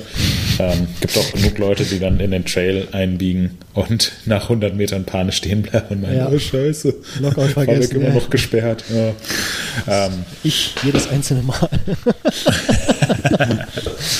ja. Ähm, ich habe mich mit Gregor ein bisschen drüber unterhalten und ich kann mich noch erinnern, als wir uns hier im Podcast vor vielen, vielen Jahren über die ähm, SRAM Access Schaltung unterhalten haben und da damals bei der Schaltung war auch mein erster Impuls, so, ja, wieso, wieso brauchen wir das jetzt? Also wir haben, wir haben mechanische Schaltungen, die super gut funktionieren. Und jetzt kommt SRAM hier mit einer elektrischen Schaltung, die genau das gleiche macht, nur halt ohne Kabel und dafür deutlich teurer ist. Ähm, und war da skeptisch und Hannes, du hast dann gemeint, nee, nee, also fahr das mal, das ist wirklich eine sehr coole Sache, die man dann auch eigentlich nicht mehr missen will. Natürlich geht es ohne. Mhm. Aber wenn man es dann mal gefahren ist, dann ist es schon sehr toll. Und ähm, Gregor hat den Effekt vom Flight Attendant Fahrwerk jetzt recht stark mit der äh, kabellosen Access-Schaltung verglichen. Also natürlich brauchst du es nicht, um Spaß zu haben, aber es ist schon deutlich cooler, als man denkt. Und bietet ja vielleicht auch noch ein bisschen Spielraum für zukünftige Entwicklungen. Ähm, deswegen bin ich schon sehr gespannt, wie, wie sinnvoll so ein System ist. Aber ich würde sagen, das besprechen wir in zwei Wochen mal ausführlich mit dem lieben Gregor. Ja. Mhm. Ich ja. habe auch noch, da habe ich auch noch Fragen an Gregor. Das, äh, genau, die hebe ich mir auf. Ähm, ich habe mir auch so ein paar Gedanken gemacht in letzter Zeit zu dem System und äh, auch, ich finde es auch super interessant. Ähm, aber ja, der Rest dann in zwei Wochen, würde ich sagen. Ja, mhm. aber wenn man das mal, wenn man das jetzt mal auf die Spitze treibt, nimmst du so ein Mountainbike, also kein E-Bike mit Akku, sondern ein Mountainbike. Ähm, da kannst du theoretisch den Luftdruck direkt in den Laufrädern integriert messen lassen. Mhm. Du kannst Federgabel elektronisch verstellen lassen, Dämpfer elektronisch verstellen lassen, Sattelstütze gibt es mittlerweile elektronisch, Schaltung gibt es elektronisch. Du kannst dir über einen Powermeter ähm, anzeigen lassen, wie viel, wie viel Kraft du in die Pedale bringst. Ähm, dann hast du noch irgendein GPS-Gerät, das dich navigiert. Mhm. Smartphone hast du auch immer dabei. Also er ist mittlerweile schon eigentlich nahezu jedes Anbauteil durch elektrifiziert. Ja. da geht sicherlich, noch, da geht sicherlich noch äh, deutlich mehr. Aber das ja, ist ja das, was ich immer jedes Jahr sage zu Beginn des Jahres, wenn wir hier äh, unsere, ja. unsere Vorhersagen haben ähm, sage ich eigentlich jedes Mal, es wird mehr elektronisches Zeug geben. Und das wird auch, ja. glaube ich, nicht aufhören jetzt mit Flight Attendant. Da wird es noch ja. einige Sachen mehr geben, bin ich mir ganz doll sicher. Ja. Hm. Eine, äh, so eine, so eine, um, ähm, so eine Sattelheizung wäre toll für den Winter. Ja, das könntest du an einem E-Bike locker machen mit der großen Batterie. Ähm, wird es garantiert demnächst geben, wenn es das nicht gibt. Oh, das das wäre echt toll. Lass es, dir, hm. lass es dir schnell irgendwo eintragen in Deutsches Patent- und ja. Markenamt. ja. Und Markus mit der gewagten These, dass äh, die Elektrifizierung weiter voranschreitet. Ich stelle einfach mal die These auf, dass Produkte immer teurer werden im Mountainbike-Bereich.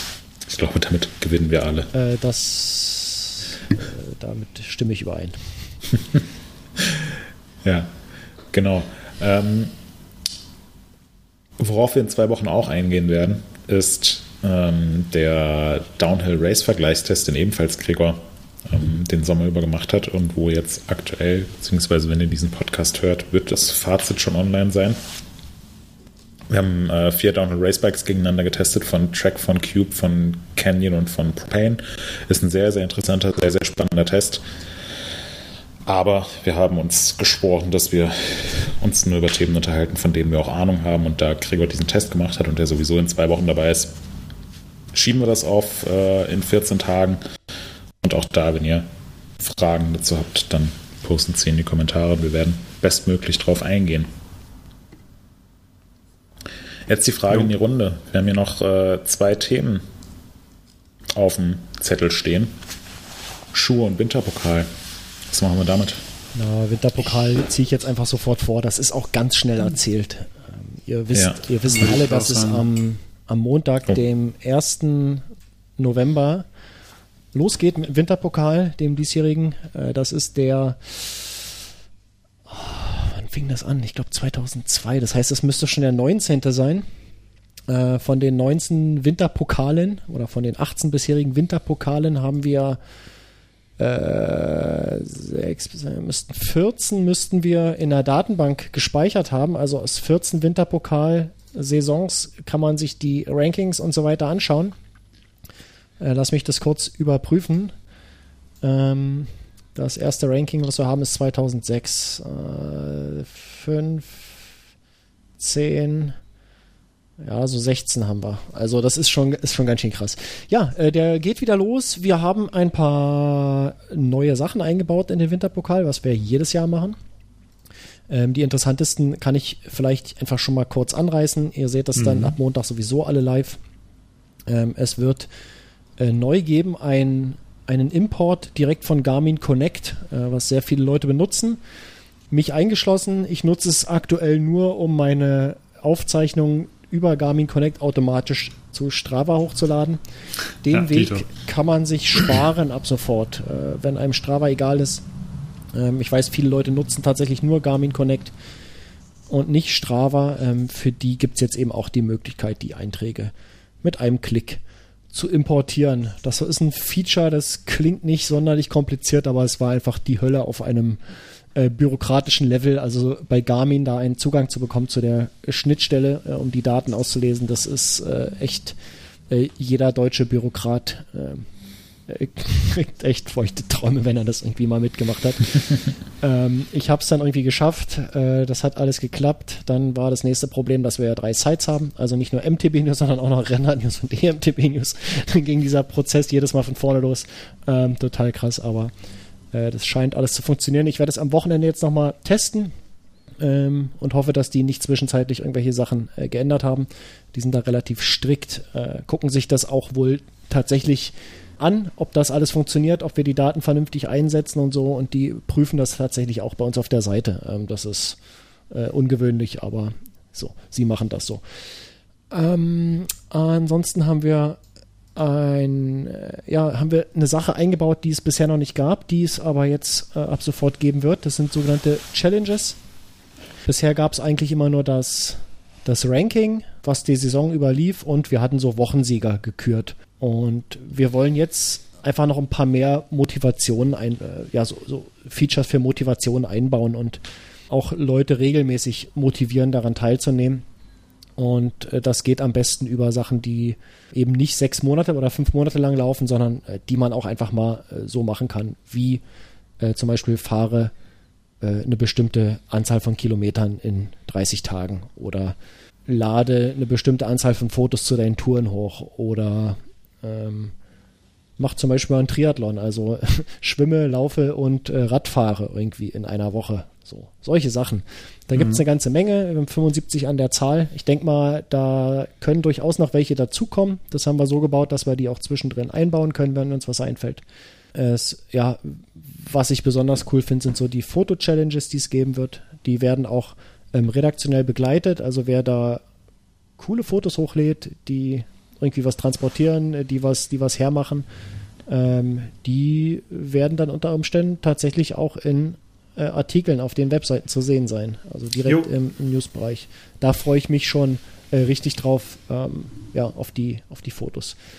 Also äh, geplant ist so eine ähm, Abschluss Geschichte mit den coolsten Fotos. Also es lohnt sich tatsächlich wirklich da ein bisschen Ja, Kreativität walten zu lassen. genau. Ich wollte das so bauen, dass man tatsächlich die Fotos auch von Strava äh, benutzen kann, die da hochgeladen werden, aber ähm, das funktioniert nicht, weil Strava rückt die, rückt die Fotos nicht raus über die Schnittstelle. Ist ein bisschen schade. Ähm, sonst hätten wir das einfach äh, so gemacht, dass man ein Häkchen setzt äh, und dann die Fotos gleich automatisch mit übernommen werden. Geht leider nicht. Ihr müsst sie dann tatsächlich bei uns nochmal hochladen, aber ich denke, das, das wird klappen. Ähm, ja, es gibt ein paar neue Achievements, ein paar lustige auch, ähm, die wir eingebaut haben. Da sage ich aber jetzt noch nichts dazu. Nur so viel, die sind wahrscheinlich relativ schwer zu erreichen. Aber ich denke mal, äh, der oder die ein oder andere werden das auf jeden Fall schaffen. Ich habe mir Die da. schnellste Nacktfahrt. Ja, unter anderem auch. ja, es gibt noch so ein, so ein spezielles Häkchen, was man setzen kann, wenn man ähm, ja, mit dem Rad zur Arbeit gefahren ist. Also klassisches Commuting, das wird jetzt auch nochmal getrennt äh, betrachtet, äh, hat auch mit den Challenges zu tun. Also könnt ihr mal drauf achten beim, beim Eintragen. Ähm, wenn man bei Strava das schon als Commuting aktiviert oder gesetzt hat, dann wird das auch automatisch übernommen. Da haben wir so versucht, das so gut wie möglich äh, zu automatisieren, den Prozess. Äh, Night Rides werden auch automatisch erkannt jetzt bei Strava oder Garmin Importen über die Uhrzeit und der, die Location. Ähm, also berechnen wir tatsächlich so Sonnenaufgang, Sonnenuntergang und schauen, ob das äh, im Dunkeln stattgefunden hat, zumindest zum Teil. Und dann gibt es eine äh, Night Ride Wertung oder nicht. Also es sind einige Verbesserungen, äh, die wir gemacht haben. Ihr könnt da gespannt sein. Ich bin total hibbelig schon auf dem Winterpokal und werde mir am Montagvormittag, glaube ich, auch einfach mal zwei Stunden Zeit nehmen und werde direkt zum Schichtbeginn mich nicht an den Rechner setzen, sondern werde einfach Fahrrad fahren. Jetzt ist es raus. ähm, jetzt muss Ja, ich muss ich machen. mal gucken, dass ich da direkt mal hinterherziehe. Ne? Ja, vielleicht solltest du das tun. Wir sind ja auch wieder in einem Team, habe ich gesehen. ja, ja. Äh, ja, ja. äh, komm, letztes Jahr hast du voll abgeräumt da. Das, äh, das war gut. Da habe ich Ja, Tobi, habe ich am letzten Tag habe ich Tobi noch geknackt mit einer 20-Punkte-Fahrt. Der war knapp vor mir. Und dann habe ich gesagt, okay, das, so nicht- geht's nicht. Nicht zuletzt knietechnisch, also ich bin tatsächlich Hannes, dieses Jahr das, bin noch eine erzählst ganze du, das Ecke. erzählst du seit fünf Jahren mit deinem Knie. Ja, aber ich, fahr, ich merke es aber tatsächlich jetzt, äh, ich habe ja auch meine, meine Strava- bzw. Veloviewer-Statistiken, also ich bin dieses Jahr eine ganze Ecke hinterher, hinter den letzten Jahren, auch aus Zeitgründen. Also ich weiß aktuell noch nicht, ob ich da im Winter mehr Zeit habe als bisher. Ich versuche es natürlich. Habe auch äh, jetzt eine, eine günstige Rolle hier stehen. Also ich werde sicherlich beim so, richtigen miesen Rolle Wetter zählt werde ich übrigens null trotzdem. Punkte in dieser Saison. Ja, dann schreibe ich einfach auf, dass es nicht Rolle war, sondern normale Fahrt. Und nee, mal sehen. Also ich bin, ich, ich bin schon wieder ein bisschen motiviert. Es gibt, ist, ist auch immer so ein bisschen Druck dabei gefühlt. Man kennt das ja. Ähm, alle Winterpokalistinnen und Pokalisten, die, die kennen das irgendwie ja ganz gut. Und ich bin auch mal gespannt, was Tobi macht. Ich habe Tobi gerade in der Zeit? Sekunde eingeladen in unser Team. Ah, Okay, ich bin mal gespannt, wie viel der so äh, an Zeit hat. Ja, aber Rolle Aktuell- zählt nicht, oder was? Ja, doch, zählt auch. Aber das hat er nur so gesagt Das habe ich jetzt. nur so gesagt, Rolle zählt auch. Oh, ey, Markus. Ich bin nämlich so Montag das diese erste Mal wieder Swift gefahren. Das sind so diese Standarddiskussionen, die es dann jedes Jahr gibt. So, ah, der ist aber drin gefahren. ähm, Ja, ist der halt, war spazieren, fünf Stunden. ja, ähm, genau. Im Endeffekt muss das jede für sich selbst wissen, äh, was sie einträgt, was sie nicht einträgt und als, als was das zählt, ob es Radfahren oder alternative Sportarten sind. Ähm, das ist mir relativ gleich. Ich gucke meistens auf unser Team. Ähm, da Ja. sind die Wettkämpfe dann doch immer am spannendsten, weil man die Leute auch kennt. Und ähm, ich habe sowieso äh, überhaupt gar keine Chance, auch nur in die Nähe der Top 100 oder so zu kommen. Äh, von daher ist, ist das Ranking eigentlich ist das egal. Also für mich persönlich. Ich weiß aber, dass es äh, auch Leute gibt, die da relativ viel Ehrgeiz an den Tag legen und ähm, auch auf so Sachen schauen wie das Ranking und so und dann natürlich leicht zu provozieren sind durch irgendwelche Leute, die äh, 17 Stunden Rolle fahren eintragen oder sowas, weißt du? Das, Ich äh, das ist immer erinnere sehr mich auch, kurios, die Diskussion im Forum darüber. äh, ich erinnere mich an, äh, an ja, wie hieß er denn nochmal? Äh, muss ich mal gucken, irgendwo haben nämlich die Winterpokalergebnisse. Äh, sprecht mal weiter, ich suche mal gerade. Ach du, ich war eigentlich soweit fertig mit dem Winterpokal. Ah, ich wollte es nur noch mal allen Hörerinnen ans Herz legen, da mitzumachen. Mhm. Es ist in diesem Jahr, glaube ich, so spannend wie nie zuvor. Es lohnt sich. Und wie gesagt, mit der Möglichkeit, über hochgeladene Fotos in Newsartikeln auf der Startseite erwähnt zu werden, das ist ja auch, äh, denke ich mal, eine ganz interessante Aussicht. Also sollte man sich nicht entgehen lassen. Und äh, gute ja. Fotos kann man heutzutage ja äh, relativ leicht machen mit den großartigen Kameras, die es gibt, die man meistens in der Hosentasche dabei hat. Da kann ich gerade noch was einwerfen aus meinem Urlaub, wo du gerade noch suchst, Hannes. Ähm, ja. Ich hatte ja in der letzten Episode gesagt, dass ich mir so ein neues iPhone gekauft habe. Äh, hauptsächlich wegen der Kamera. Und als wir im Urlaub waren, ja, nehme ich natürlich auch immer meine, meine große Kamera mit und zwei, drei Objektive, äh, um für alles ge gewappnet zu sein. Und äh, ich habe die tatsächlich in den ersten zwei Tagen auch noch mitgeschleppt samt Objektiven. Und am dritten Tag habe ich dann nur noch das, das iPhone genutzt, habe das auf standardmäßig auf RAW gestellt, also dass alle Bilder in RAW aufgezeichnet werden und habe die dann abends importiert im Lightroom, habe die bearbeitet und ich habe die Kamera liegen lassen. Ähm, das war so ein tatsächlich so ein Augenöffner bei mir. Und äh, ich denke mal, im nächsten Urlaub ist die große Kamera nicht mehr dabei. Also das ist wirklich ziemlich beeindruckend, was da rauskommt an Bildmaterial. Ich weiß nicht, wie es dir geht, Hannes. Du hast ja, ich habe bei Instagram gesehen, du hast auch so äh, Challenges gemacht und hast auch mit dem Telefon rumgemacht. Ich denke ja. mal, du hast da vielleicht ähnliche Erfahrungen gemacht, oder? Auch wenn du die Kamera natürlich niemals zu Hause liegen lassen würdest. Oh, ich habe tatsächlich jetzt, äh, ich habe sie gar nicht mehr immer, also krasserweise, also seitdem ich das Handy habe, tatsächlich lasse ich die Kamera öfter zu Hause. Ähm, wenn ich weiß, ich mache nur so ein paar Schnappschüsse, dann weiß ich eigentlich, dass es auch so jetzt ganz gut funktionieren wird. Und ähm, ja, ja genau, bei den Challenges da, das war eigentlich halt so eine Urlaubsgeschichte, wo ich gedacht habe, ich stelle mir jetzt mal jeden Tag eine Aufgabe mhm. und ähm, habe auch von anderen Leuten Aufgaben Aufgaben quasi eingeholt, habe gesagt, was, äh, was fändet ihr mal interessant oder gib mir irgendwann mal eine Fotoaufgabe, die ich jetzt irgendwie machen sollte. Und ähm, die habe ich mir dann so quasi vorab gegeben und habe versucht, die dann umzusetzen. Ja. Und das ist gar nicht so einfach, ehrlich gesagt, wenn, man hat ja im Urlaub dann doch so ein bisschen was zu tun und man hat irgendwie doch einen vollen Tag und ähm, wir saßen zumindest nicht zu Hause rum und dann stellst du doch nachmittags fest, ach, du willst deine Challenge ja jetzt noch weitermachen. Mhm. Und ähm, dann wird es auf einmal doch wieder eng. Aber ja, nö, genau. Also finde ich, ist immer, immer spannend auf jeden ja. Fall. Und gerade auf dem Rad, also man, es gibt so coole Möglichkeiten, während des Radfahrens halt irgendwie Fotos zu machen, ja, ja. zwischendurch. Äh, gerade hier, wie gesagt, hier staut sich halt immer so, hier stauen sich die Wolken immer so am, am kleinen Berg, den wir hier haben. Und wenn du halt da oben reinfährst, du bist halt in so einem Nebel, Wunder, Wunderland dann. Das ist schon immer richtig, richtig beeindruckend. Ja. Und hast du auch mal das mit dem RAW ausprobiert in der Kamera? Mit dem Pro RAW, wie ähm, sie es nennen? Tatsächlich noch nicht. Mach das, ähm, mach das mal. Äh, ich befrage es, es gibt aber auch keinen Shortcut oder doch, so, oder? Doch, doch. Ich habe es bei Ach, mir standardmäßig okay. einfach angeschaltet. Ähm, okay, wie, wie, wie, viel größer sind die Bilder dann? Die sind ziemlich genau 25 MB bis 30 MB so. Aber ja, okay. mit einem, weiß nicht, ich habe jetzt so ein 512 Gigabyte Dings, das ist halt ja, voll. Ähm, ich schiebe mir die dann immer rüber auf den Computer, äh, mache die dann im Lightroom fertig und lösche sie dann auf dem Telefon und schiebe mir die Exporte wieder zurück, dass die Fotos halt da sind. Ähm, also wenn ich jetzt mhm. irgendwie sowas wie, wie Urlaub oder so mache. Ja, ansonsten. Ähm, ja. Egal, wir sind komplett abgeschwiffen. Wir waren eigentlich beim Winterpokal. Ähm, hast du das gefunden, was du gesucht hast? Nee, ne? Ähm, ich finde den Usernamen nicht, äh, deswegen ähm, ich werde den, den Strava-Handle jetzt auch nicht nennen, weil ich gerade nicht sicher bin, ob äh, sein Profil privat ist oder nicht. Hm. Ähm, auf jeden Komm, Fall. Mal die Meute loshetzen und dann. Nee, er war auf jeden Fall, äh, er war auf jeden Fall auch, meine ich, irgendwann in den letzten Jahren relativ weit vorne dabei mit so einer, äh, in, in den längsten Touren oder ganz weit vorne, irgendwie im Jahresschnitt oder wie auch mhm. immer. Äh, und er ist auch eine Tour gefahren letztens und zwar ähm, hat er mal einfach, äh, warte, ich hab's, ich bin jetzt gerade im Profil, ähm, hat einfach mal runtergerissen. Äh, äh, er ist das Brevet Borders of Belgium gefahren. Mhm. Sprich, du fährst einmal in Belgien rum und das waren dann 1003 Kilometer am Stück äh, mit 6900 Höhenmetern.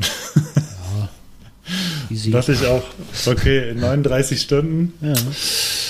Äh, das war auf jeden Fall mal so ein, so ein Ding. Da bin ich mal gespannt, ob er dieses Jahr auch wieder weit vorne ist. Da hatten wir letztes Jahr auch irgendeinen so Spezialisten, der konnte sein Dings nicht eintragen, weil die maximale Eintragslänge im Winterpokal waren 1440 Minuten, also ein Tag. Und dann kam jemand, guck mal hier, Strava, ähm, ich bin hier, weiß nicht, 30 Stunden gefahren. Ich so, upsi, äh, wird angepasst. dann haben wir das angepasst, dass auch längere Einträge möglich sind. Das ist schon. Sprich, war immer nur 24 Stunden. Waren ja, ich habe immer nur 24 gewesen. Stunden gemacht. Ja. ja. Ah, ist ja auch, mehr geht ja auch nicht an einem Tag. Deswegen. gut, wenn man mehr fährt, dann. Ja. ja. Okay, Leute. Äh, okay, lass uns geht's. das mal zumachen. Wollen wir noch das andere Thema machen oder wollen wir es einfach verschieben? Nee, lass das ich verschieben. Ja? Fast sagen verschieben, ja. Okay. Das ist jetzt äh, langsam gut, hm. würde ich sagen. Gut, dann äh, machen wir direkt weiter ja. mit den Neuerwerbungen. Hannes, du hast richtig hart zugeschlagen. Nee, habe ich gar nicht. Ehrlich gesagt, ich habe mir nur diese Warte mal, diese ich mache aus der Zeile hier eine ungeordnete Liste und plötzlich. Ja, mach mal, das sind drei. Plötzlich ist das doch ganz schön viel. Ja, drei Sachen. Mhm. Ähm, ich habe mir diese AirTags geholt von Apple für Schlüssel und Portemonnaie. Bin ich gespannt, ob das, ob das cool ist, dass man die, weil die verlege ich doch öfter mal. Also, also du hast die noch nicht ausprobiert jetzt oder intensiv? Ja, ja, doch, die sind hier schon dran ja. und funktionieren auch so jetzt in der Wohnung gut und ich hoffe, dass die dafür sorgen, dass es ein bisschen, äh, dass, dass ich da einfach safe bin. Okay. So, und ähm, fand ich, fand ich ganz, oder finde ich eine ganz smarte Geschichte. Äh, ebenso smart fand ich den Service von Sigma. Hierzu ein großes, dankbares Shoutout an Sigma, also an den, den äh, Foto, äh, Fotokamera- und Objektivhersteller Sigma die, ähm, ich habe nämlich, das hatte Moritz, äh, haben wir auch letztens drüber uns unterhalten, über das, Wachsel, äh, das wachselnde, das äh, wackelnde 135 mm Objektiv von mir. Und ich kam dann letztens, es ist immer, ist immer so wie bei Fotokram, man hat eigentlich keinen Bock, so die Lieblingsobjektive dann wegzuschicken, weil man weiß nicht, wie lange sie weg sind und wie viel das kostet. Und ich muss ganz ehrlich gestehen, ich bin von Canon halt relativ heftige Preise gewohnt, was, was Service und äh, Reparatur angeht. Und ähm, habe dann mit diesem etwas flauen Gefühl das 135 mm Objektiv zu Sigma geschickt, denn es hat einfach wahnsinnig heftig gewackelt im Tubus und ich hatte, und es ist immer mehr geworden, ich hatte irgendwann einfach die Befürchtung, das fällt mir irgendwann auseinander. Und äh, es musste auf jeden Fall wieder irgendwie fixiert werden. Und das hat dann zwei Tage gedauert. Dann kam eine automatisierte Mail. Hier log dich bitte einfach unter diesem Link ein und ähm, sag Bescheid, was wir daran machen sollen, beziehungsweise hier ist der Kostenvoranschlag und sag einfach ja oder nein und wie du bezahlen willst. Und der Kostenvoranschlag lautete eine Million 40, 40 Euro. Krass. Äh, plus 10 Euro Versand. ich dachte, okay, 50 Euro geht in Ordnung. Ja nix. Und zwei Tage später war es wieder bei mir. Und ich dachte, äh, sehr, sehr geil, wirklich günstiger, guter, schneller Service. Ich wurde dann auch noch kurz angerufen von dem Mitarbeiter, der mich gefragt hatte, er hätte hier das und das noch kurz entdeckt, ob er das mitmachen soll oder nicht und wie viel das kosten würde. Und das äh, wollte ich dann nicht, weil das äh, eher eine optische Sache war. Und ähm, dann hat das, ging es am gleichen Tag noch raus. Und da muss ich sagen, das war, fand ich echt mal eine sehr positive Überraschung und in dem daher ein großes Lob an den Sigma-Service. Krass. Und ähm, genau, ja, und das dritte ist äh, das erwähnt, bereits erwähnte Blue Dog Bier. Und das war's. Das ist aber cool. Ähm, das finde ich gut mit dem Service. Also das klingt mhm. ja total, äh, total überzeugend irgendwie. Ja, bekräftigt mich darin, dass ich auch weiterhin Sigma-Objektive kaufe. Also definitiv. Es hieß so vor 10, 15 Jahren war bei Sigma immer so, ja, kannst du Glück haben, kannst du auch Pech haben mhm. mit den Objektiven. Also mittlerweile scheinen die echt stabil Qualität zu bauen, irgendwie, was man so hört. Ja, so die Art-Serie, ja. die ist halt ja, ja, qualitativ echt weit Und vorne. Wenn denn der Service auch noch passt, also dann gibt es ja eigentlich da auch gar keinen Grund, ähm, irgendwie da zurück zu, sich zurückzunehmen. Anders als bei Canon, wo ich mein 24-70 äh, mm Objektiv von vor acht Jahren, also vor acht Jahren gekauft, irgendwann abgegeben habe, weil auch der Tubus gewackelt hat, so der Innentubus. Da habe ich abgegeben und gesagt, nee, reparieren Sie nicht. Und dann habe ich gesagt, wieso nicht? Ja, äh, weil wir, ne, wir kriegen da keine äh, Ersatzteile mehr aus Japan und auf eigene Gefahr machen wir das nicht, damit wir nichts kaputt machen und deswegen ob, reparieren wir sie gar nicht. Ich so, ja, aber dann ist auch besser, das wird repariert als, als so kann ich es ja gar nicht benutzen, weil mhm. produziert er halt nur noch unscharfe Bilder. Mhm. Und so, nee, machen wir nicht. Das ist die, ich so, und auch nicht, ich würde dann auch die Gefahr, das Risiko auf mich nehmen, falls es kaputt gehen würde dabei. Nee, machen sie nicht. Und deswegen habe ich jetzt hier immer noch ein 2470 von Canon rumliegen. Wenn jemanden, wenn, wenn einer, der uns zuhört, jemanden kennt, der jemanden kennt, der kaputtes 24 für. Nee, das ist gar nicht kaputt. Das muss tatsächlich einfach nur justiert werden innerlich. Aber da traue ich mich ganz bestimmt nicht ran. Und äh, wenn, wenn da jemand einen guten Kontakt kennt oder so, der sowas macht, dann äh, gerne her damit. Ich fürchte, denke sogar, man braucht nicht mal Ersatzteile, sonst muss irgendwas festgeschraubt werden da drin. Äh, dann gebt doch bitte Bescheid, denn äh, eigentlich ist, war es dafür zu teuer, um das jetzt hier versauern zu lassen. Hm. Äh, aber wie gesagt, das ist halt so die, die das war so die andere Erfahrung, die ich mit, mit äh, Service gemacht habe, leider. Obwohl ja. die neue Kamera sehr gut ist von Canon, muss ich auch sagen. Hoffe ich, dass sie nie kaputt geht. ja. Moritz, du hast was sehr Interessantes, Exotisches hier. Ja, äh, ich habe mir, hab mir endlich ähm, neue Adiletten gekauft. Und zwar von Rafa war ja am Wochenende in Berlin. Du oller Hipster, ich wollte sagen, ich war mir total klar, dass das was mit Berlin zu tun hat. Die rennen ja, ja alle in dem Zeug rum da in der Stadt. Ja, ich, äh, also ich habe die im Sommer schon meinem Bruder zum Geburtstag geschenkt.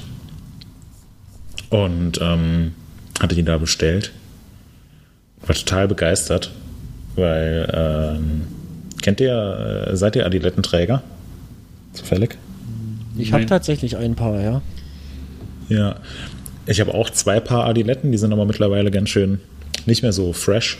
Deswegen war es mal Zeit für was Neues. Und der große Vorteil von den Rafa, äh, Rafa-Letten gegenüber Adiletten ist, dass der Riemen, der über den Fußrücken läuft, äh, bei den Rafa-Sandalen leicht gepolstert ist. Und auch das äh, Fußbett ist ein bisschen besser geformt und dadurch machen die einfach einen hochwertigeren und bequemeren Eindruck.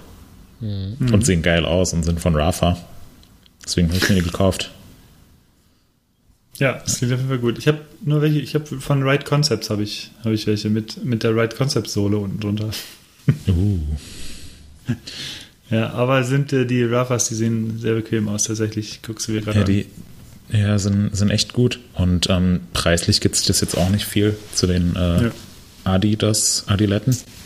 Beziehungsweise ich hatte mir auch mal, ähm, hatte mir auch mal äh, komplett schwarze Limited Adiletten gekauft. Und ähm, erstens waren die nochmal teurer als die von Rafa und zweitens äh, habe ich die ganz schön kaputt gemacht, als wir mal in Morsin waren. Ich mit meinen Adiletten zu so einer Rallye-Veranstaltung quer durch den Wald, so ungefähr 300 Höhenmeter gelaufen bin. Das war der schlimmste Wanderausflug meines Lebens mit Arne und Gregor. Ähm, ja, und deswegen war es jetzt mal Zeit für neue Sandalen. Jetzt habe ich mir welche von Rafa gekauft. Falls jemand von Rafa zuhört, könnt ihr euch ja gerne mal mit einem kleinen Präsentkorb bei mir revanchieren. Danke. Oder uns auch welche geben. Werbung der Markennennung. Äh, ja, cool. So, und jetzt holt euch ein Getränk, lehnt euch zurück, jetzt schnallt euch an. Los. Ich hol mir gerade einen Kaffee. Nee, mach mal. Ich habe mir eigentlich ja. nur zwei Sachen gekauft. Äh, ich habe mir ein paar Schuhe gekauft. Steht da viel mehr da unten drunter. Ähm, und zwar, und zwar habe ich ein paar Hanwag Tatra GTX gekauft, ähm, was einfach so Trekking-Stiefel sind, ähm, so, also über dem Knöchel sind die zu Ende. Ähm, ich hatte vor, boah, ich glaube 12, 13 Jahren mir mal ein paar Hanwag Forest GTX gekauft, die eigentlich, äh, ich würde sagen, das sind die Vorgänger von den, von den Tatras. Und ich war immer so mega zufrieden mit diesen Stiefeln. Ähm, die haben perfekt gepasst, äh, wirklich äh, als ob, ja, wie so ein zweiter, wie so eine zweite Fußaußenhülle. Ähm, das GTX deutet auf Gore-Tex hin, das heißt, sie sind wasserdicht und zwar wirklich bis oben hin. Ähm, die Konstruktion ist ziemlich genial, dieser Stiefel. Und ich habe die äh, ja in der kalten Jahreszeit eigentlich regelmäßig angehabt. Ursprünglich habe ich sie zum benutzt beim Erkunden von diversen Lost Places hier, alte Russenkasernen und sowas. Äh, und die waren nicht kaputt zu bekommen. Äh, die haben auch so eine Geröll, so einen Geröllschutz äh, drum. Also das ist wirklich, ist richtig geil. Da hat sich dann aber irgendwann die Sohle abgelöst äh, und hatte, äh, was an sich kein Problem ist, kann man ja neu besohlen, aber da hatte sich auch das, ich weiß gar nicht, diese äh, da wo die Sohle rangeklebt ist, diese andere Sohle, die hat sich auch langsam aufgelöst und ähm, das wäre jetzt irgendwie nicht wirtschaftlich gewesen, die nach 12, 13 Jahren äh, da nochmal zu reparieren. Und da habe ich mir einfach das äh, neue Modell gekauft und ja, die sind, was soll ich sagen, die sind genauso geil wie die, wie die alten. Also ich hatte so ein bisschen Angst, dass da irgendwie die Qualität nicht mehr so gut ist, äh, dass die nicht mehr so gut passen, aber äh, die Templates, die sie da haben, um die Stiefel zu bauen, die sind offensichtlich die gleichen. Ähm, die passen, die passen absolut perfekt. Also großartig. Äh, ich habe sie mir gekauft für den Urlaub tatsächlich, weil wir ja äh, oben äh, in der Nähe der Nordsee waren und ich habe sie zum äh, Wattwandern benutzt und da waren die auch äh, super geeignet. Die sahen zwar wirklich nach dem ersten Tag aus, wie äh, kannst du nicht beschreiben, ähm, äh, komplett zugesaut bis oben, aber sie sind wasserdicht geblieben nach dem ganzen Tag dort und äh, das ist die Hauptsache und ich habe, äh, ja, man hat sie nicht gespürt, sie sind einfach bequem, sie passen. Ähm, könnte man fast eine Empfehlung draus machen, wenn ich mich gerade so reden höre. Ja, Hanwag Tatra GTX, genau. Und dann habe ich noch in der letzten Zeit ein bisschen, also eigentlich am Wochenende ein bisschen rumgeprimt hier mit meinen äh, Mikrocomputern, die ich hier rumzustehen habe. Hatte ich ja auch schon mal erzählt, so Raspberry Pi. Ähm, da gibt es hier den einen oder anderen. Und äh, habe mir dafür äh, mal so eine Handvoll oder zwei Handvoll kleine Sensoren gekauft, die ich hier überall in der Wohnung abgeworfen habe die drahtlos äh, Daten übermitteln wie Temperatur, Luftfeuchte und so ein äh, Schnickschnack. Oder die äh, ein Signal übermitteln, wenn ein Fenster oder eine Tür offen ist, die eigentlich nicht offen sein soll. Ähm, oder die äh, Stromverbrauch in Steckdosen messen. Oder, oder, oder. Ja? Oder wenn mhm. Wasser irgendwo ist, wo kein Wasser sein soll, zum Beispiel auf dem Badezimmer, Fußboden ähm, oder ein Stück über dem Fußboden, dann äh, kann man da auch äh, per Sensor ähm, ja quasi einen Alarm auslösen. Und die ganzen Dinger habe ich mal zusammengeklöppelt ähm, und ja, in so ein Dashboard gepackt und kann mir jetzt quasi äh, im Webbrowser den Zustand des Hauses irgendwie anschauen. Äh, kann sehen, ob die Waschmaschine gerade noch Strom verbraucht oder nicht, also ob sie fertig ist oder nicht. Ähm, ich kann äh, Temperaturen und so weiter ablesen. Ähm, kann zum Beispiel sehen, wenn irgendwo unten Wäsche aufgehangen ist in der Wohnung. Jetzt ist ja draußen, äh, ist ja so, dass die nicht mehr so gut draußen trocknet. Und ähm, wenn du die so aufhängst in der Wohnung, steigt dir die Luftfeuchte und dann kannst du halt äh, einfach machst du dir einen Alarm und sagst ab 70 Prozent Luftfeuchte im Raum.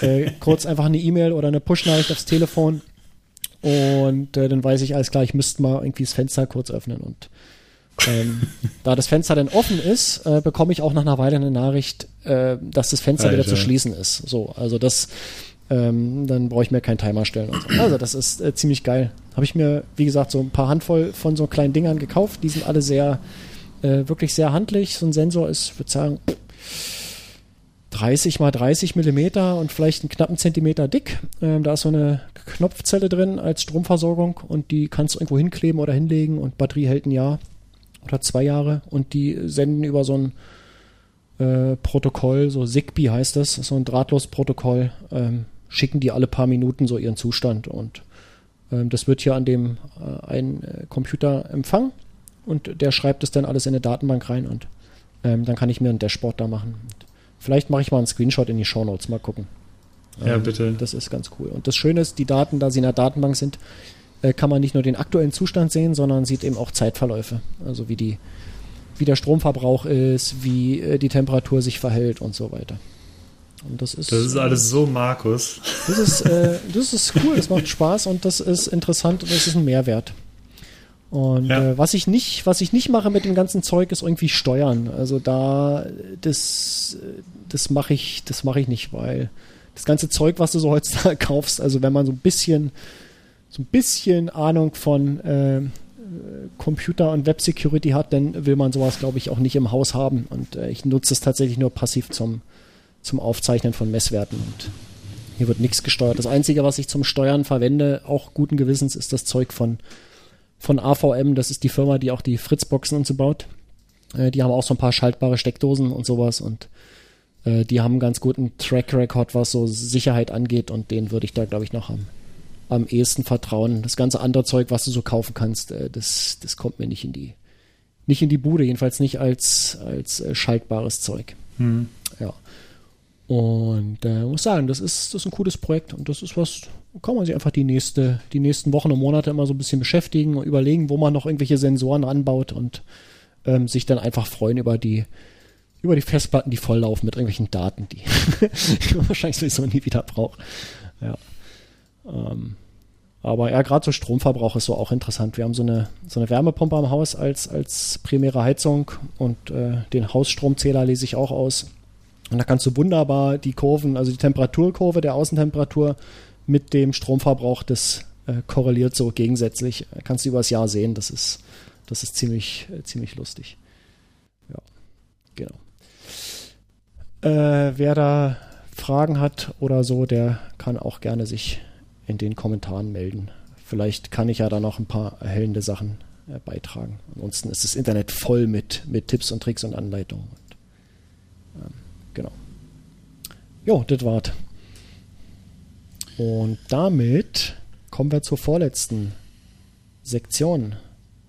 Die Empfehlungen. Ich habe versprochen, dass ich diesmal was habe. Und ich fürchte, ich muss mein Versprechen brechen. Nee, ich habe eine Empfehlung wenn ihr irgendwie rankommen solltet, ich weiß, es ist nicht leicht, aber falls ihr irgendwie rankommen sollt, Leute, äh, besorgt euch mal ein Bier von äh, Catalyst äh, Homebrewing. Das ist, äh, das lohnt sich. Ich habe jetzt ja schon einige getrunken von denen und ähm, das war, also allesamt haben, haben sich gelohnt und sind absolut empfehlenswert. Ähm, ich sage das, weil ich gerade das, was heißt gerade? Das vierte Zehn Minuten war die Flasche schon leer, die ich hier hatte vorhin. Ähm, das Helle von äh, vom Timo, absolut äh, großartig, äh, was gar nicht wie ein helles, was gar nicht wie ein helles schmeckt. Ähm, also oh, Wahnsinn, empfehle ich. So, jetzt könnt ihr was empfehlen. Ich empfehle zwei Sachen, und zwar einen kurzen Videoclip, und zwar ist das eine Vocal Improvisation von Freddie Mercury, den die meisten von oder als, äh, als Leadsänger von der Gruppe Queen kennen. Stimmt, der hat da Lieder gesungen, deswegen ist es ein Liedsänger. Der hat da ein paar Lieder. oh, ich hole mir noch eine Flasche, ey. ja. Ähm, und das ist einfach nur ein kurzer Clip, zwei Minuten, wo er, oder bei dem er nochmal unter Beweis stellt, dass er einfach einer der begnadetsten Entertainer überhaupt war und der macht so eine ja, Improvisation zusammen mit dem Publikum und äh, ich bin letztens in so einem Live-Music, YouTube-Rabbit Hole irgendwie eingetaucht, wo wahnsinnig viele Geschichten waren, unter anderem mit Queen, aber alle möglichen. Äh, also es gibt so viele coole alte Konzertsachen auf YouTube und da lohnt es sich tatsächlich dann mal so eine Weile gefangen zu bleiben, weil es einfach unfassbar viel cooles Zeug gibt. Und äh, da bin ich irgendwie tiefer reingesungen. Und das ist so eine der Geschichten, die mir jetzt auch in Erinnerung blieben, weil die einfach in den 80ern, 90ern legendäre Konzerte hatten. Äh, definitiv vor meiner Zeit oder vor meiner Konzertzeit, aber auch natürlich viel zu früh gestorben. Aber das war schon, äh, ist schon echt cool, lohnt sich anzuschauen. Und das zweite ist, äh, da möchte ich eine Fernsehreihe vorstellen, die jetzt schon eine ganze Weile alt ist oder wo die, von der die ersten Folgen schon recht alt sind. Und zwar kennt Markus vielleicht auch Kesslers Expedition nee. heißt.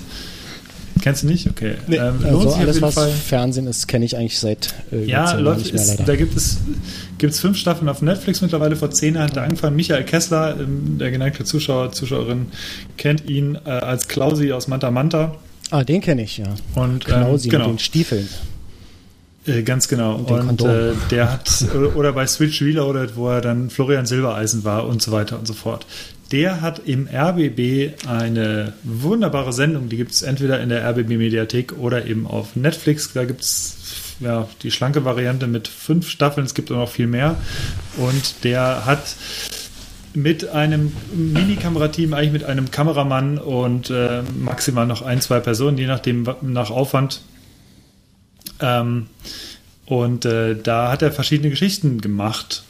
Ähm, und zwar zum Beispiel mit dem Floß auf der Havel oder er ist äh, auf der Spree nach Berlin gefahren und zwar von der Spreequelle mit einem kleinen Paddelbötchen ähm, bis nach Berlin rein.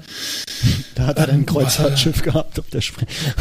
ist nee, der ist tatsächlich das, ja, also es wurde natürlich immer größer um ihn rum, aber es ist ähm, tatsächlich einfach ein, oder er ist mit einem, mit einem Esel von Berlin an die Ostsee gelaufen das Ganze dauert dann immer so zwei Wochen.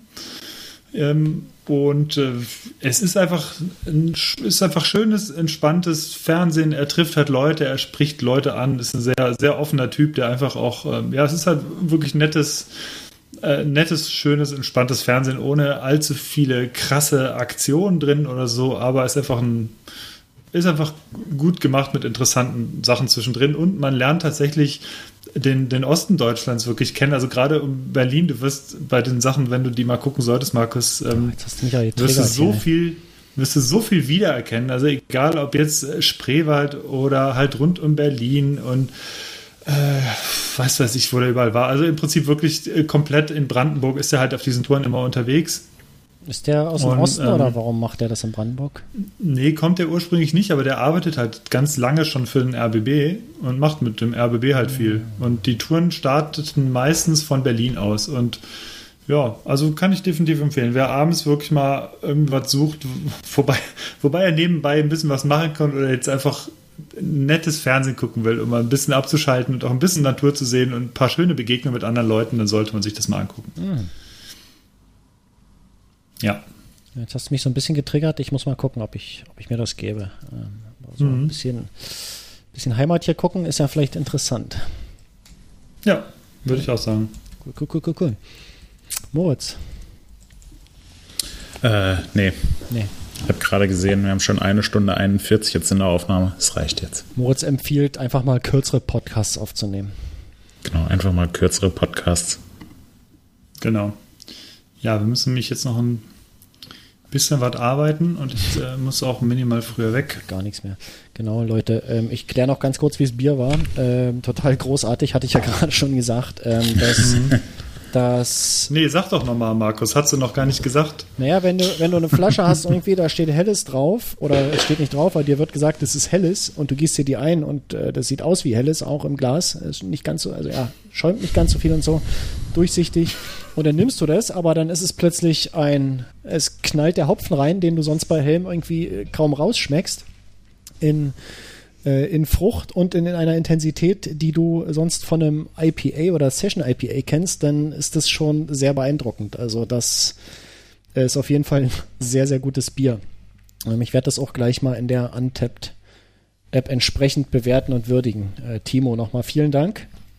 Das äh, hat sich hat sich schon gelohnt, die Flasche jetzt zu öffnen und ich glaube, ich werde mir, ich werde mir nachher gleich noch eine öffnen zum Abendessen oder so. Also äh, Doppeldaumen hoch, wie man so schön sagt. Und wie gesagt, es gibt irgendwie demnächst mal äh, ein Paket mit ein paar Goodies von uns. Ich glaube, die hast du dir, die hast du dir redlich verdient. Mhm. Muss sich aber Hannes drum kümmern.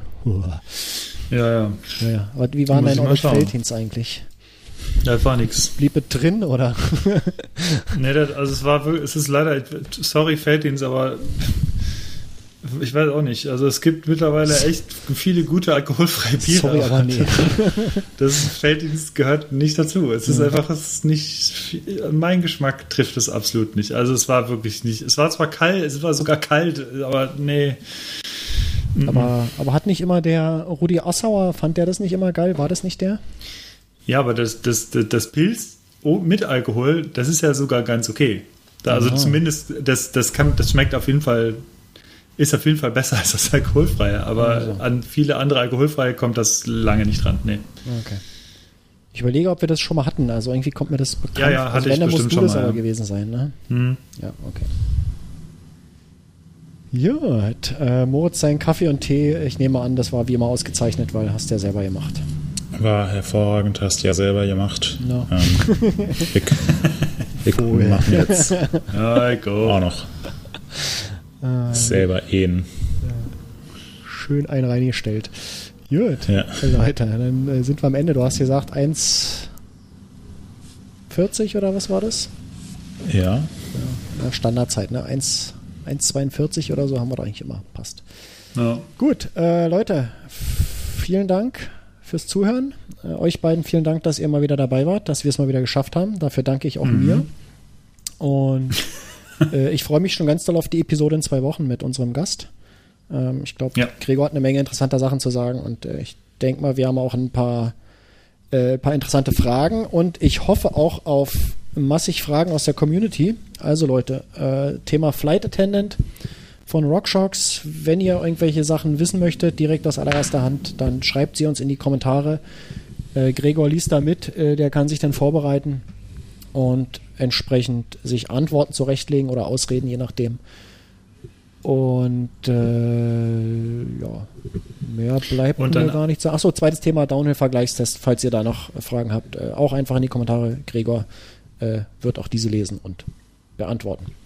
So, Genau. Ja, und an diverse Leute, die uns äh, zuhören, ähm, da freuen wir uns alle schon sehr drauf. Die, äh, da sehen wir den einen oder die eine oder andere, nämlich nächsten Donnerstag. Das wird sicherlich sehr cool. ja, das stimmt. sehr mysteriös, was du jetzt gesagt hast. Aber das werden wir vielleicht auch in der nächsten Folge auflösen. Ja, es könnte Ja, schon Markus, sein, du dass bist es nicht eingeladen. Doch, ja, könnte schon sein, dass es da wieder Doch, Dennis hat gesagt, gibt. äh, ich bin der Letzte auf seiner Liste. Ähm, ich muss auf jeden Fall, ich muss auf jeden Fall dabei sein. Ja. Ähm, genau. Und ich muss euch ja auch mal alle wiedersehen. Das ist ja wirklich Ja. lange her jetzt. Äh, es war der 4. Februar 2020. Außer bei Hannes, den habe ich danach nochmal gesehen. Das stimmt. Wirklich, haben wir uns so lange nicht gesehen. Ja, ist so wirklich so. Ja, weil ich in Berlin war und du warst nicht da. Wir haben uns zuletzt beide gesehen, Moritz, als wir abends in Frankfurt in der Pizzeria saßen nebeneinander. Du dich Vielleicht haben wir uns auch im Berghain gesehen, Das Markus. kann sein, da sind wir uns vielleicht ein paar Mal über den Weg gelaufen, aber Im Keller. Ja, da war so wenig Licht. Oh, hallo. Na? du ist auch. das für eine Hand hier? So, einmal ein Endlevel aus dem Berghain. Alles klar, so Ja. Leute, ich bin jetzt raus. Also, Alles klar, macht's gut. wir sehen uns später, Bis Markus. in zwei Wochen. Bis gleich, Moritz. Ciao. Ciao. Tschüss.